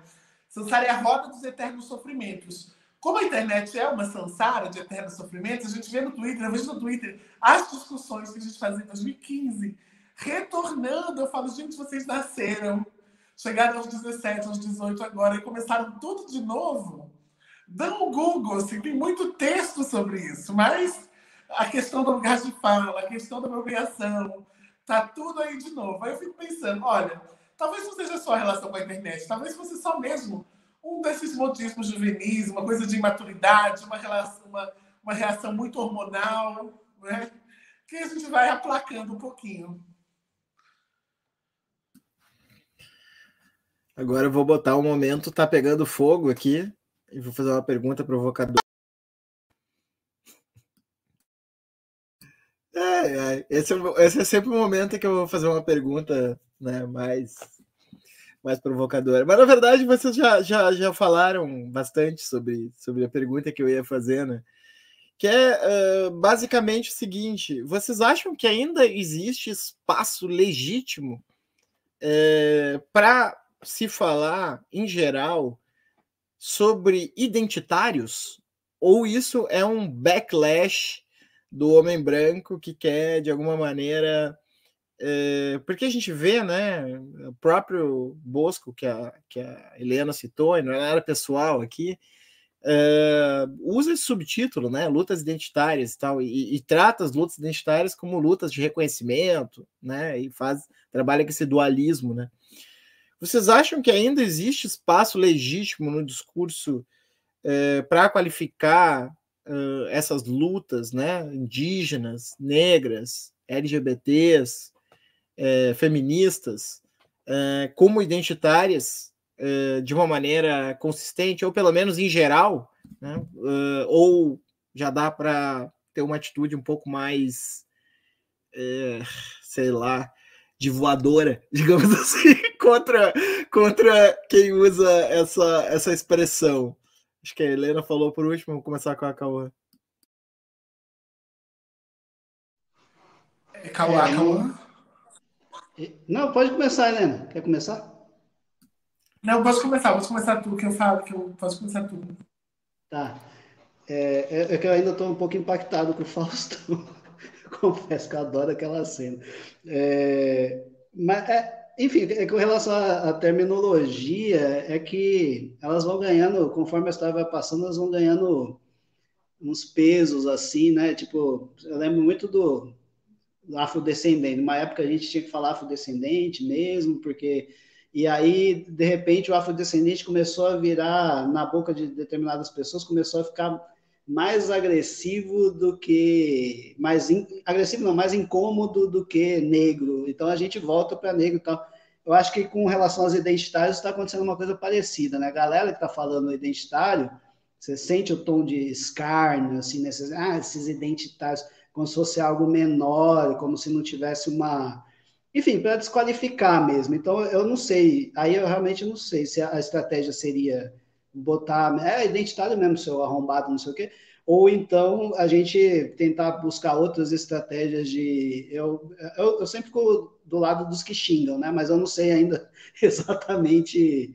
Mas, mas eu estava ouvindo né, o, o podcast do Brau tal, e daí ele falando uma coisa muito interessante, que teve uma época, uma determinada época ali, que falar de classe atrapalhava. De novo, essa questão da terminologia, né?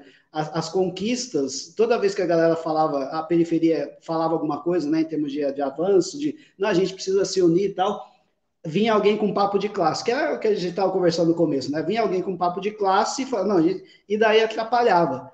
Daí o Brau falou, mano, então a partir daqui a gente tem que falar de preto, porque os bagulhos só avançam quando a gente fala de preto, de negão e tal.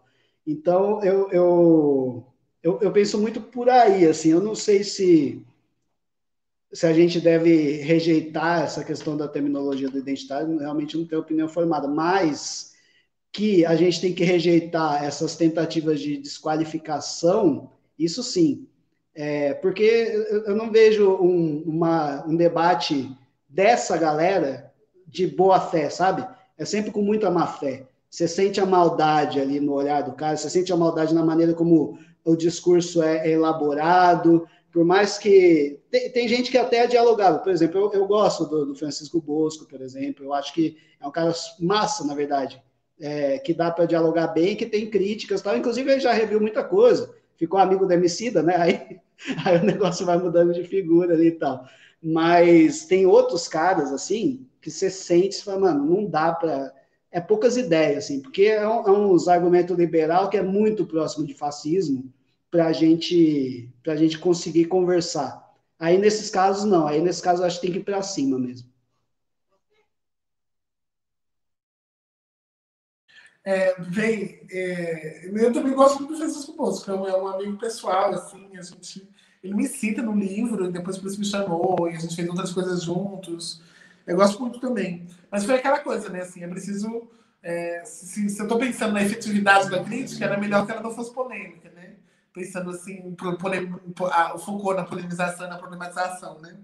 É, então, veja, as coisas, da forma como o Posto usa lutas identitárias, eu mesmo já usei. Tem texto meu que diz lutas identitárias, né? Isso porque eu não sabia como nomear. falei, bem, como eu nomeio um conjunto de lutas que tem o movimento negro, que tem o movimento feminista, o movimento LGBT, o movimento das pessoas com deficiência, o movimento indígena, como é que eu nomeio esse movimento? O que é que, o que, é, que é comum ali, né?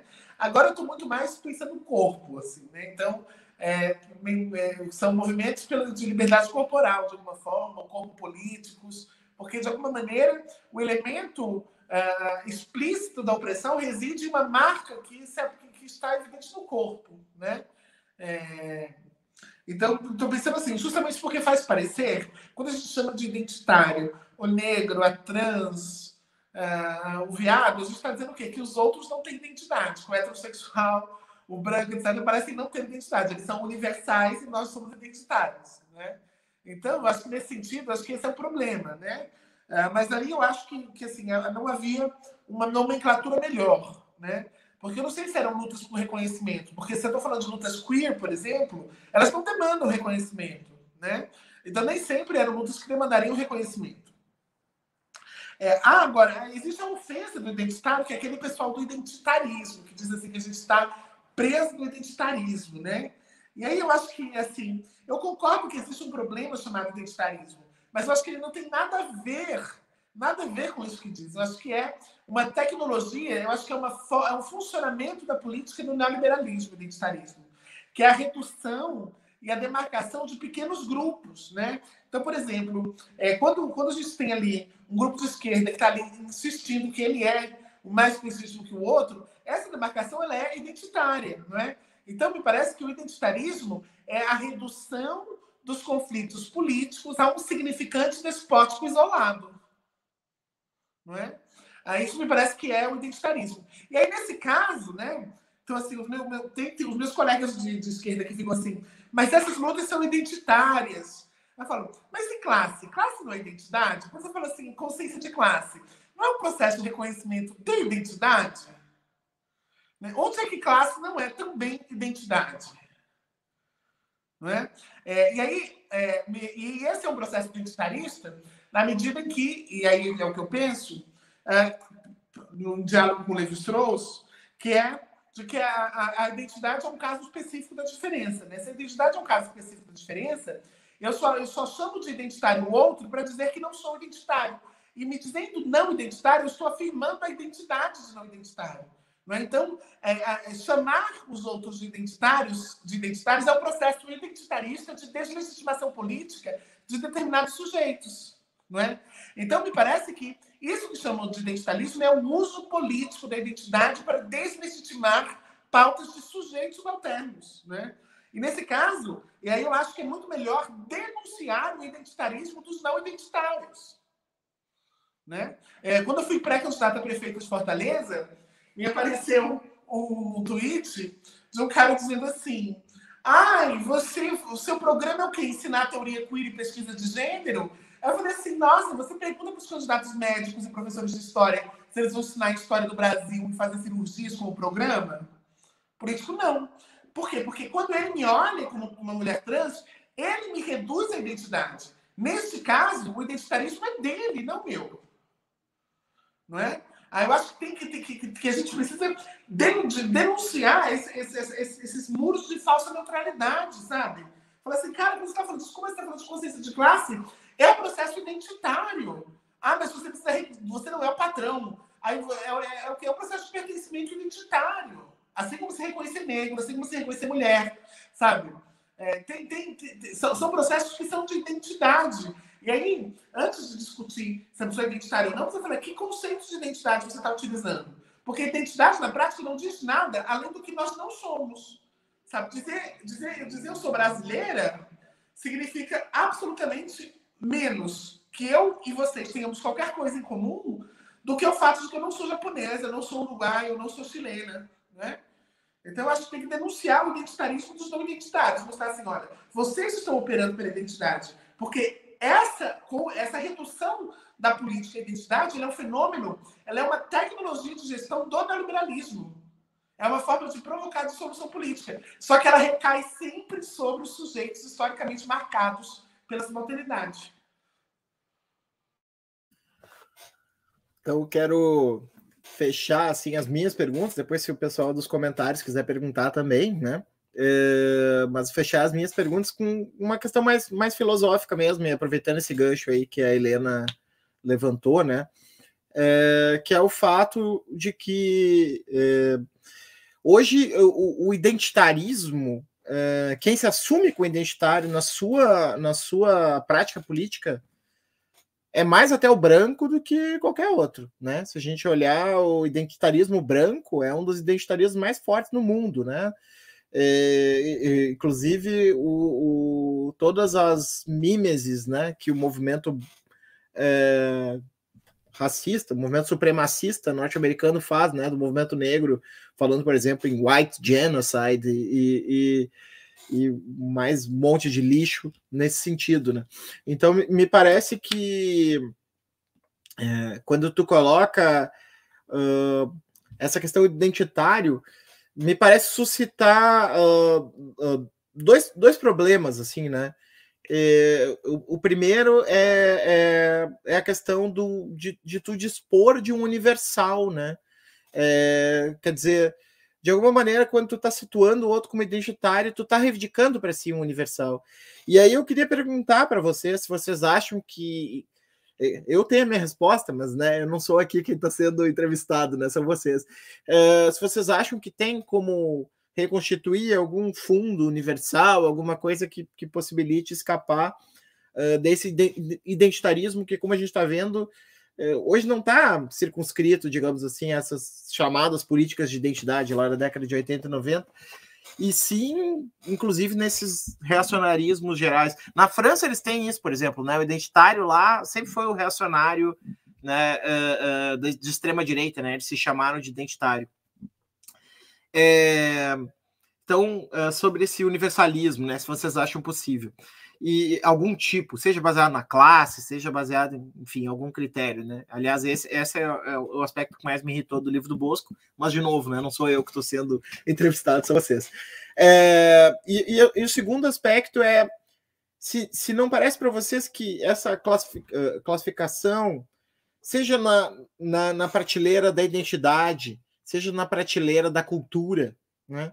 Das potências desses movimentos, né, do movimento negro, do movimento LGBT, do movimento uh, in, movimento indígena que, que é um movimento, mas é, é a própria né, insurreição daqueles que estão lutando para existir num território, quer dizer, até chamar isso de um movimento é uma coisa estranha, assim, né, porque é, é resistência, né, naquele sentido que o Verde Castro coloca do, do, do, com X, né? Assim, é resistir para existir. A Helena também acabou de, de falar também dessa, dessa resistência, né? A partir da, da militância dela. Então, se não parece que apenas agora, né? E aí, aí sim parece um salto, talvez, em relação ao pós-2013, ali, 2015, 2016. Uh, apenas agora está vindo a claro uh, as potências cosmopolíticas, digamos assim, desses projetos, né? O Acauã também falou do Simas, né? Que é um cara que explora bastante, né? Essa essa outra vida, né, que essa brasilidade abre, né? A gente tem todo a entrada do afrofuturismo também nessa nessa toada, né, como, como uma imagem de outro futuro, né, eh, eh, não, não pautado pelo, pelo aceleracionismo do Vale do Silício lá e, e companhia, né?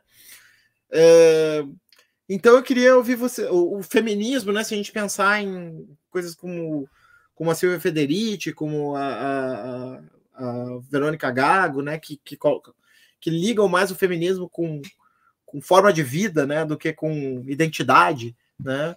É, me parece que só agora isso está mais, mais visível, né? A gente vê, a gente já vê a, pelo menos na né, intelectualidade negra que eu acompanho, né? Nunca dá para falar como um todo, mas a gente vê assim falar mais de, de, de, de, de coisas assim, menos uh, daquelas pautas é, mais específicas iniciais, né, de reconhecimento de identidade, lugar de fala, e mais de, de novos mundos escavados, né, por essas por essas outras existências que ficaram de certa maneira uh, subjugadas pela branquitude, né, por, por, por, essas formas dominantes, hegemônicas de, de subjetivação, né.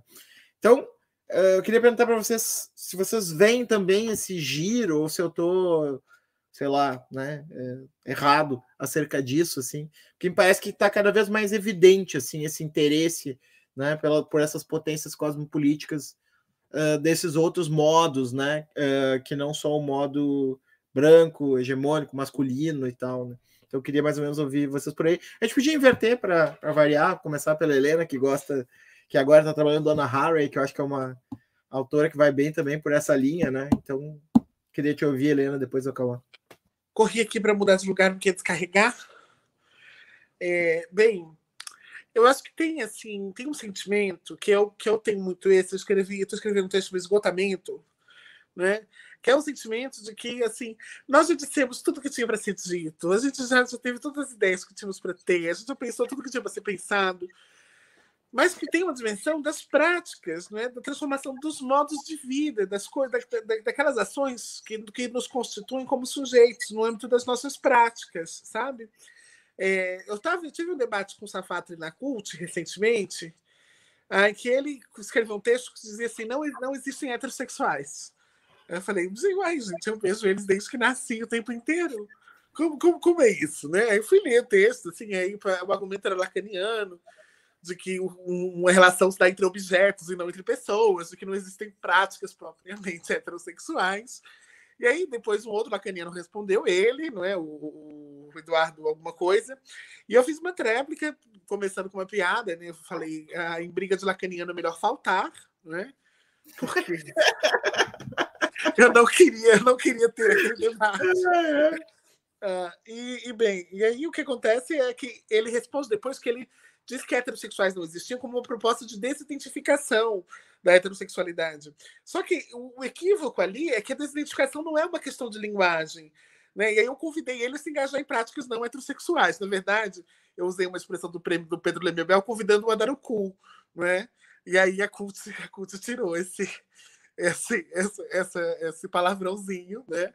Mas porque, porque não tem potência política você não se engajar em práticas não heterossexuais se você quer se desidentificar da heterossexualidade. Não é questão assim de dizer, ah, hoje eu não sou heterossexual mais. E aí toda a dimensão da existência segue sendo assim, não é? é então, eu acho que tem, tem uma dimensão que é a dimensão das práticas. E me parece é, que a gente tem alguns feminismos, né? algumas críticas que têm emergido agora, que, que são justamente que elas vão pensar as questões dos modos de vida. Não é? que vai que tem a ver com, por exemplo, a emergência do pensamento descolonial na América Latina, né, com a Otis Curiel, com a Ildex Espinosa, com a Maria Lugones, né? A Maria Lugones que constrói dentro, dentro do sanatório parte das suas, das suas reflexões e que rompe com o feminismo de cor, né? Então ela rompe com o feminismo negro, com o feminismo ticano, justamente porque ela vai dizer assim, olha, esses feminismos, eles não consideram a colonização, a gente precisa pensar em práticas políticas transformadoras, né? em, em uma filosofia, em uma forma de pensar que esteja aliado com as lutas sociais, com as práticas efetivamente. Né? E a gente precisa pensar uma, uma dimensão de como concretizar essas práticas transformadoras. Né? E aí é, a, a, identidade, nesse caso, é, pode ser uma afirmação, uma afirmação que eu digo que, que, a identidade ela é um ótimo começo, um péssimo final, né? Assim, ela é uma ótima afirmação como, uma, como um instrumento de reconhecimento, mas que ela precisa ser uma ferramenta e pensar é, o, que, o que é que nos coliga do ponto de vista das práticas de morte, inclusive. É isso que eu tenho insistido muito, né? Então, por exemplo, como é que, que eu, que sou, que sou uma mulher trans, de que, que a leitura social é branca, é, posso me coligar com uma pessoa, com uma pessoa, com uma mulher negra? É, o que tem em comum entre a violência que eu sofro, que a Dandara sofreu no Ceará, que os jovens mortos pela facção sofrem. Qual é, qual é esse, esse, esse, esse fio? Né? E esse fio não é universal, me parece. Né? Porque, assim, toda pretensão universal ela está fadada ao fracasso. Né? Ela está fadada ao fracasso por uma questão simples. Né? Se você precisa pretender universal, é porque você não é universal. Né? O universal por si não se nomearia universal porque ele seria, por óbvio, universal. Né? Então, assim, as pretensões universal quando nós temos que pretender universal ou, ou universalismo, elas me parece que elas fracassam aí, não é? Mas eu acho que é possível pensar um plano de coligação, um plano de coligação que não sendo universal nos atravesse a todos, não é? Por quê? Porque o universal é universal também no tempo e na história, né? E eu, eu não sei do futuro, eu não sei do passado, né? Mas então eu posso pensar um plano de coligação que nos coliga a todos, mas que seja um plano deste momento, né? E aí, por exemplo, eu acho que tem uma questão da reprodução, né? Eu estou muito de, de, de, acordo com a Dana Haraway no sentido de não façamos bebê, façamos parentes, não é?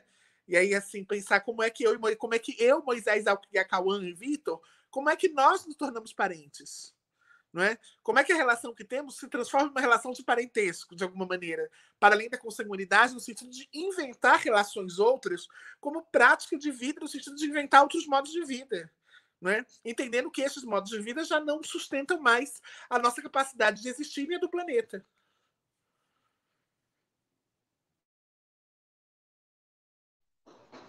É, eu queria ter visto a cara do Safato lendo a sua sugestão.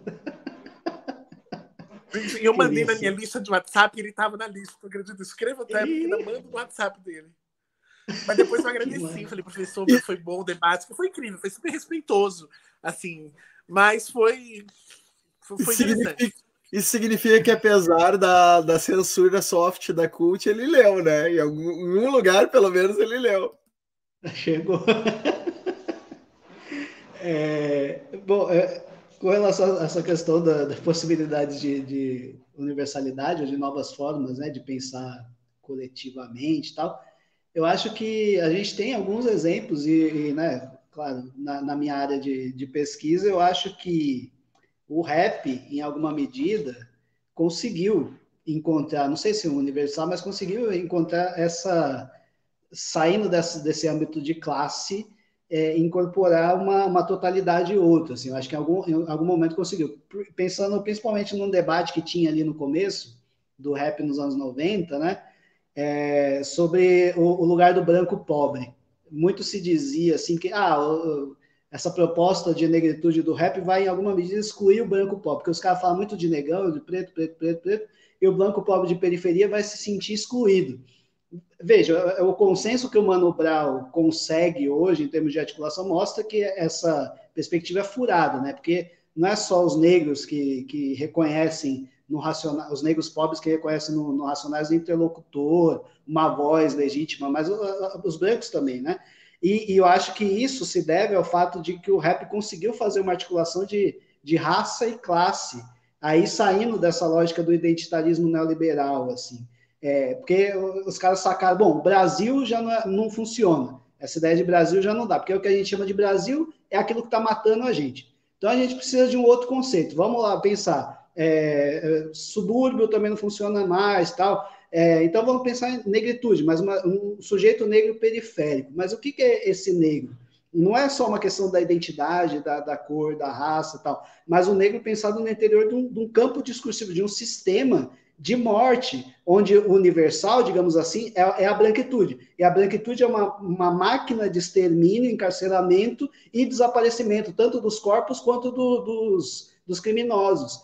Então você cria esse o, o negro no rap, não, não, são sujeitos de pele escura, mas é, é, é dentro de, desse sistema onde o negro é o resultado do Brasil, o resultado negativo aquilo, a, a, condição negativa que torna possível a ideia de brasilidade, portanto, esse resto indigesto que acaba atingindo toda a periferia. E aí o, o movimento é absolutamente interessante, porque o que, que acontece? O, aquilo que existe de perverso e negativo na periferia existe por conta do racismo. Então, é, desemprego, é, falta de infraestrutura, falta de, de, de, oportunidades em vários níveis, tudo que, a grande parte daquilo que existe de negativo no, na periferia e que atinge, portanto, os brancos pobres também, se devem às práticas racistas do Estado. E porque, portanto, o racismo se torna um problema do branco também, do branco pobre. E, por outro lado, aquilo que existe de bom na quebrada, sei lá, o samba, o funk, as formas de sociabilidade, se devem, em alguma medida, à resistência negra contra o racismo. Então, o que existe de mal na quebrada, de toda ela, é fruto do racismo, e o que existe de bom é fruto da resistência negra. Portanto, o problema do, do negro, como dizia o Guerreiro Ramos, o problema do negro não é o problema do negro, o problema do negro é o problema do Brasil. É, o, o, que existe é o, o Guerreiro Ramos, na verdade, ele falava que existe é o problema do branco brasileiro, não o problema do negro brasileiro. É, e, portanto, é, essa ideia de negritude ela não tem um, um caráter sim, ela tem um caráter de discriminação no sentido de que o, o, branco pobre ele se sente muito mais próximo do negro da periferia do que do branco boy.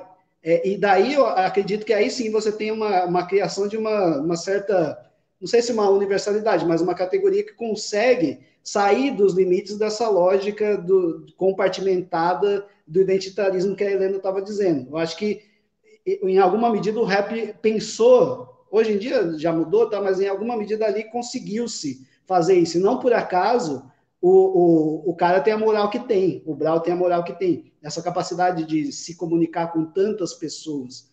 Porque, de fato, te, teve ali alguma coisa nesse sentido, em direção a algo para além de limites, desses limites identitários tal, e conseguiu pensar alguma coisa mais nessa esfera do, da totalidade, do, da complementariedade. Tal. Eu tenho mais uma última, mas o Vitor uh, tem uma aqui, ó, para o Vitor responder, que se encaixa na discussão atual. Não responde aí, Vitor. Como ver a transformação causada nos motoboys nos últimos dias? Uma amostra de uma revolta sem partidos e movimentos. E continuando. Eles, inclusive, se orgulham de organizar sem sindicato, e muita gente de esquerda tem desdém dos mesmos por isso. A questão da identidade sindical. Então, nada a ver, Vitor. É, eu acho que dá para dizer assim, em 2020, ano passado, quando teve o primeiro break do, dos aplicativos, a gente teve uma oportunidade de ter uma insurgência dessa classe média que o dessa classe desse, desse povo que a gente chamou de nova classe média durante o petismo aí, dos serviços, essa galera dos serviços que agora está vivendo uma decadência do nível de vida e está tendo que se virar para conseguir complementar a renda, é, que não se realizou. Assim, são, são as pessoas que se ressentem com o petismo, se ressentem com os partidos, com as organizações coletivas sindicais, se entendem, entendem, tem essa identidade que a Helena falou no comecinho. Eu trabalhei para conseguir minha faculdade, para conseguir meu negócio, para conseguir minha moto, para conseguir meus, meus, meus instrumentos de trabalho. É, eu que ralei para conseguir esse negócio. É, eu, eu, eu, eu não quero esmola, eu quero ganhar o meu, o meu correto. Então, eles falam numa linguagem que é uma linguagem diferente da linguagem da esquerda tradicional, não é uma linguagem de direitos mais, é uma linguagem de. Eu não sei direito, o que o nome que eu dou para isso, o que que é que esses motoboys que o que eles querem conseguir, eles querem eles querem resultado, entendeu? Eles não querem direitos. Ele não quer ter o direito a ter um salário. Ele quer ter um salário, entendeu? Eu não quero ter o direito de não ser atropelado. Eu quero não ser atropelado. Eles, é, é, eles colocam as demandas mais diretamente, assim. Então, e né, esses, esses últimos breaks que eles fizeram também vai nesse sentido. O que, o que eles querem? Querem coisas diretas das empresas que são suas parceiras. E eles não querem, mesmo sendo prejudicados por isso, sendo enfraquecidos por isso, ser controlados por ninguém, assim, por não querem esse formato é, tradicional estruturado da esquerda. Eles não querem, eles não se identificam é, só agora que eles começaram a falar greve, antes eles falavam break, para não falar greve, porque greve era coisa de esquerda. E eu acho que a esquerda tem uma dificuldade muito grande de lidar com o fato de que eles são que os, os entregadores são trabalhadores independentes e autônomos. Eles são autônomos, eles se orgulham da sua autonomia, de não ter chefe. Então eles não aceitam ter chefe na política. Eles não aceitam ter chefe ter direções externas falando para ele qual. Por exemplo, a, a do Amaral tentou fazer um projeto de lei de regulamentação do, dos motoristas de aplicativo. Elas, eles mandaram a Tabata se ferrar. Foda-se você, você não consultou a gente para o nosso pro projeto, a gente não quer o seu projeto. Poderia ter sido até benéfico para eles, mas eles preferiram não ter nenhum projeto do que ter um projeto que eles não foram consultados. Então, é uma forma nova de fazer política que eles estão trazendo é, eu acho. E a gente vai ter uma live, inclusive, nesse sábado, 18h30, com entregadores que fizeram breaks aí em algumas cidades do, aqui do Brasil, e com o Rafael Groma, do DigiLabor, no Transe mesmo. E acho que eles vão falar melhor do que eu sobre o que, que é que eles estão fazendo, assim, mas, mas eu acho que é um fenômeno que a gente devia observar com bastante cuidado. São trabalhadores que vivem uma precariedade, uma, uma realidade muito difícil, e justamente por isso eles conseguem criar formas de mobilização política muito criativas. Beleza.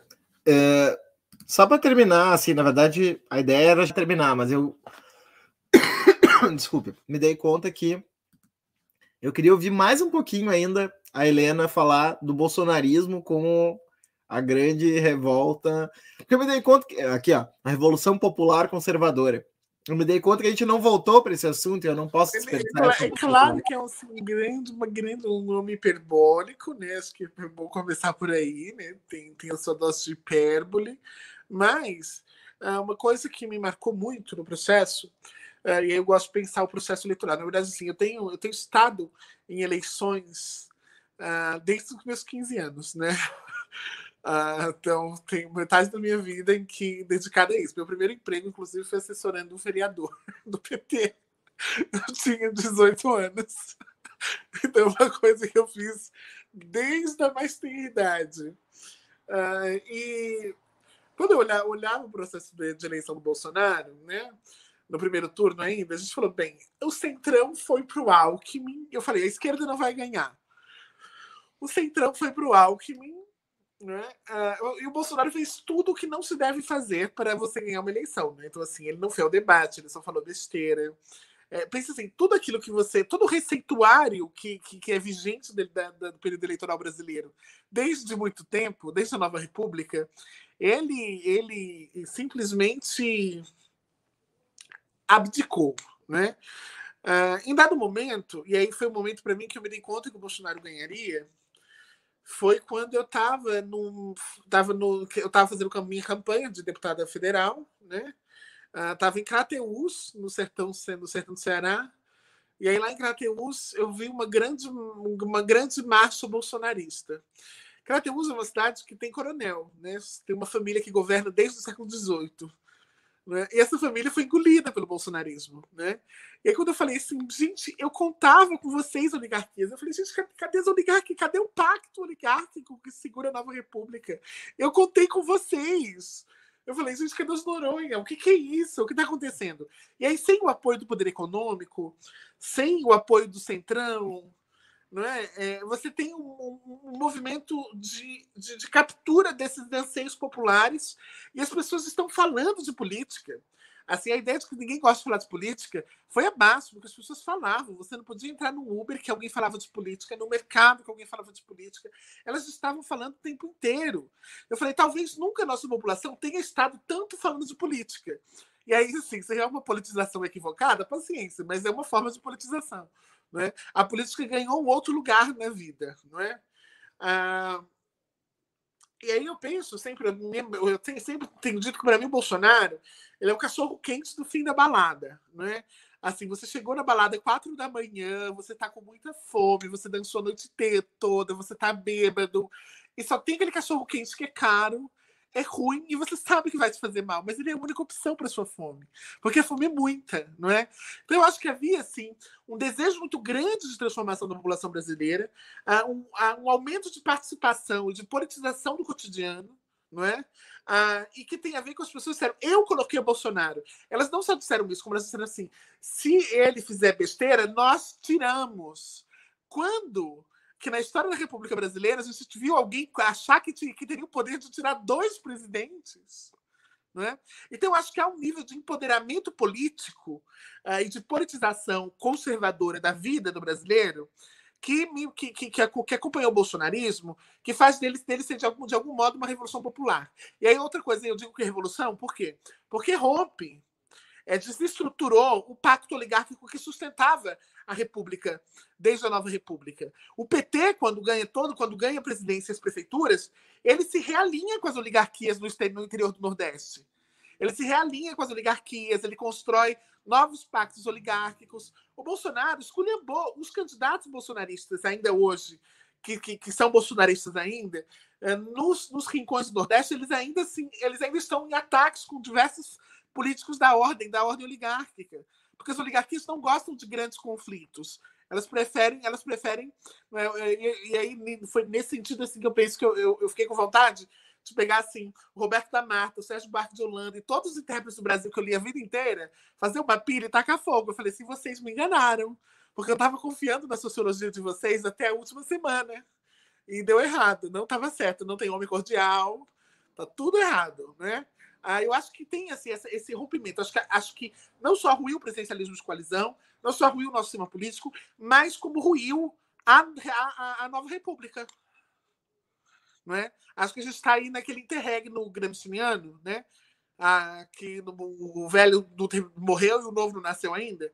Né? E aí, por isso, eu acho que, que, que há. Porque, veja, se essa politização segue, e essa participação segue, e ela ganha outros rumos, a gente vai ter uma população muito mais politizada e participante politicamente do que nós jamais tivemos. Né? Então, por isso, eu acho que uma revolução popular conservadora. É. Esse cachorro quente estava com maionese com salmonela ainda por cima, né? É, a, eu vou, vou, aproveitar aqui, já, já deu uma comentário também nessa tese da, da Helena, né, que foi boa também, da radicalidade do Bolsonaro. O Ítalo fez uma pergunta para ti. Será que uma saída possível é voltar para os movimentos culturais que foram domados as décadas passadas? Exemplo, letra pesada do facção central frente aos nacionais integrados. Voltar à radicalização pensando na cultura, né, no caso, mais do que na é, eu não sei, porque, bom, eu também tenho. Não sei se Racionais está tão integrado assim. Eu acho que os caras preferem acabar a banda se integrar mesmo. Assim. Eu acho que os caras cara mudaram ali, fizeram umas coisas. Mas é porque eu fiquei pensando que, o, o por exemplo, o disco novo do. O último disco do Eduardo, não é, não é tão novo assim, mas o último disco do Eduardo do Facção, ele mantém a pegada do, do Facção dos anos 90 e ele parece muito deslocado em relação ao que o rap está tá falando hoje, também a linguagem que o rap está assumindo hoje também. Então, não sei se também.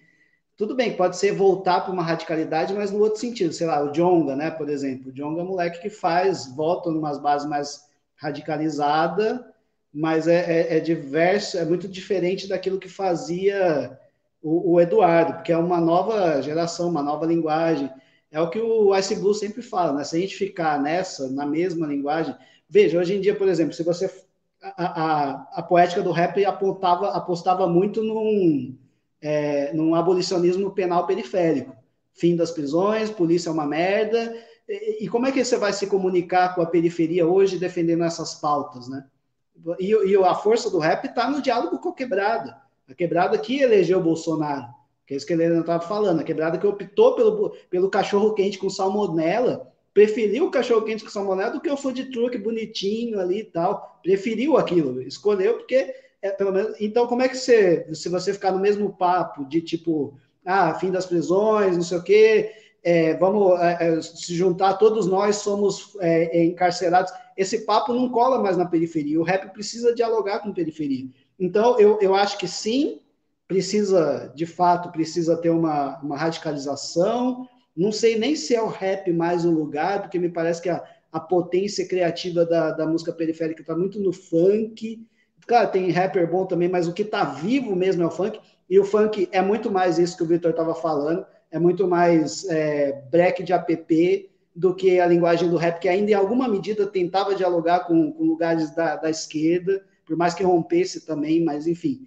É, eu acho que, de fato, precisa ter uma radicalização, mas não sei se dá para voltar. Essa ideia de voltar é, para facção, negócio, facção sabotagem, racionais daquela época, acho que não é o caminho. É tipo, sei lá, voltar para o Lula. Não, não, não é.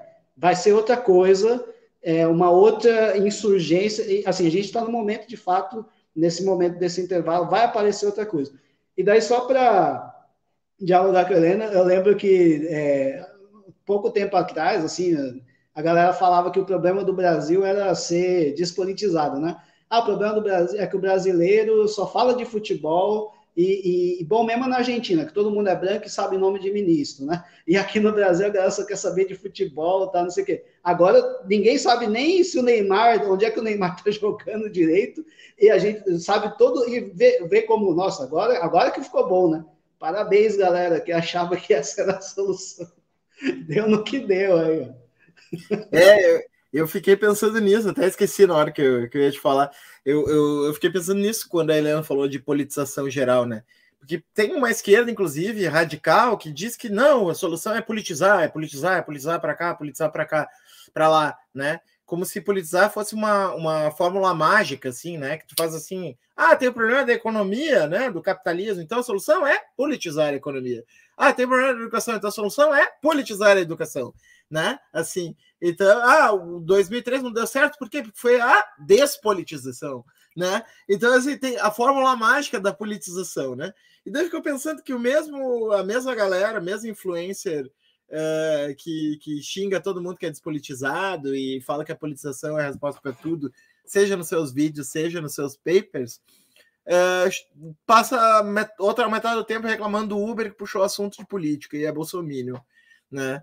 Então é, é, é duro isso aí, né? Na real, chegou uma época que a gente estava né? Eu falo, me incluo nisso, a gente estava fugindo de falar de política com as pessoas. Eu levava para sala de aula ali, para dar, aula de direito, eu queria, sabe? Não, não vem falar de política na minha aula aí. Nós estamos falando de direito aqui, a técnica e tal. Não, não, vem, não vem com esses negócios. É, é isso, talvez o universo da politização não seja tão linear. Ah, e daí, daí, depois tem a diferença entre a pequena política e a grande política. Ah, sério. Aí, aí não dá, porque aí sempre atua, vai, vai encontrar um subterfúgio para dizer que é porque não chegaram lá e tal, que, que não funciona. Mas, Helena, só para encerrar, e, e, considerando que eu não tinha feito nenhuma pergunta aqui do público para ti, o Sandro fez essa. O Sandro aí que está sempre na nossa caixa de comentários aí, nos ajudando a, a tocar as lives, já até é, foi o curador de uma live aí sobre o Mbembe, que é ele que puxou, né? Mas, Helena, enfatizar as práticas locais não corre o risco de submeter os sujeitos a mega dispositivos naturalizados do Estado do mercado? Essa aí para a gente encerrar o, o papo. Corre, Acho que a primeira coisa é corre. Mas viver é perigoso, né? Acho que assim, eu penso isso como uma estratégia né, de recomposição. Acho que recomposição no sentido de podemos realizar alguma coisa. Acho que recomposição do sentido de que é possível que práticas coletivas possa possam, possam, possam realizar transformações locais, é? E eu acho que é também o sentido de recomposição do nome esquerda, né? Eu gosto de lembrar isso, né? Porque assim, a gente vive um tempo que as palavras perdem, perderam sentido, né? É, por exemplo, eu escrevi, fui, fui, fui consultora numa novela da Globo sobre gênero, que foi a, a Força do Querer. Aí a Globo foi chamada de comunista, né? Então, assim, o Santander o PT e a Globo são os três comunistas, assim, tem tudo a ver um com o outro, né? É, esquerda também é uma coisa que não significa mais muita coisa para as pessoas, né? Então talvez eu acho que tenha assim, recompor o sentido de que a ação coletiva pode realizar algo. Não significa que, que, que, que, que as metas locais sejam as únicas metas, mas que elas sejam parte de, um, de processos de ação coletiva, não é? Acho que nós precisamos pensar, em primeiro lugar, em formas de estar junto, formas de agir junto, formas de que essa ação coletiva seja eficiente, estou quase gestora, formas de que essa ação coletiva seja eficiente e formas de que essa eficiência possa alçar outros planos, né? Também. E aí sempre com esse risco de captura. Mas esse risco de captura ele é inerente a qualquer forma de luta. Eu acho que, inclusive, aquelas que não admitem o risco da captura estão, a princípio, capturadas por um dogmatismo próprio do, das formas de organização do capital, né? Então, assim, e aí se for capturado, paciência, a gente inventa outra, não é? Ah, porque essa efemeridade, inclusive das formas de luta, é própria do capitalismo, né? É própria da, da, da, do quanto o capitalismo se reinventa e do quanto nós deveríamos nos reinventar para lidar com as reinvenções deles, né? O que acontece é que a gente fica arrastando cadáveres dos anos 80 presos nas, nossa, nas nossas costas, né? E sejam as palavras de ordem, sejam as instituições de organização das lutas. Então, eu queria encerrar agradecendo aí ao Cauã e a Helena. Foi um prazerzão receber vocês. Uh, vocês sabem que eu sou fã do, do, do trabalho de vocês dois. Uh, acho demais o que vocês escrevem, pensam e a gente tem aí uma, uma, um diálogo né, de muito tempo, muito qualificado, eu acho, né, e muito bacana poder receber vocês aqui. Espero que voltem logo, né, espero que, que a gente possa fazer com mais frequência esse diálogo. Acho que foi, foi uma das melhores lives aí do, do, do canal, essa, né, mais aberta, assim, né, com possibilidade de ouvir vocês mais tempo. Então, queria agradecer a vocês bastante por ter estado aqui, né, comigo, com o Vitor, uh, fazer aquela propaganda. Agora, quando é propaganda para o nosso próprio canal, eu não consigo fazer. Faz aí, Vitor. Só consigo fazer para o canal dos outros. Ah, do, da próxima live? O, o... É, aquelas coisas do sininho, não sei o quê. Ah, é, aí e, é, e tem que fazer essas coisas aí para o algoritmo multiplicar aí nossa, nossa visibilidade, né? Dar um like, apertar o sininho aí na, na notificação e se inscrever aumentar o número de inscritos. Quem puder, dar uma força pro transe, faça isso aí, gente. É isso aí, senão só vai aparecer canal merda no seu algoritmo, né? Então, é, se, faça que nem o Chapolin Colorado, né? Sigam-me os bons. Uh, Vitor, é, fala aí da live de sábado para a galera. Então, esse sábado agora, às 18h30, já está marcado com os entregadores de São... Com, com, com, um entregador de São José dos Campos, que teve uma greve agora de seis dias, entregador de Uberlândia, que eles pararam dois dias durante o último break, e um, e um entregador de, de Jundiaí, que eles estão planejando uma greve de três dias para outubro agora, e o Rafael Groman, que ele é especialista em trabalho em plataformas. A gente vai discutir sobre as tretas e os breaks nos apps, é, a partir dessas experiências aí de luta que estão acontecendo e dar um espaço para eles também discutirem politicamente e, e divulgar para os outros entregadores o que, que a galera está pensando, as experiências.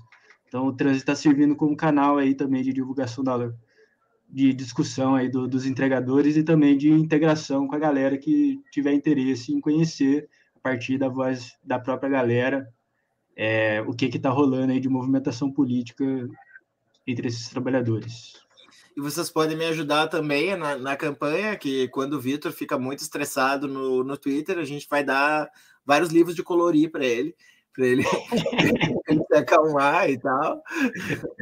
Eu aprendi com a minha filha que é, que é muito bom colorir, viu? É, esses dias eu tava colorindo. Você...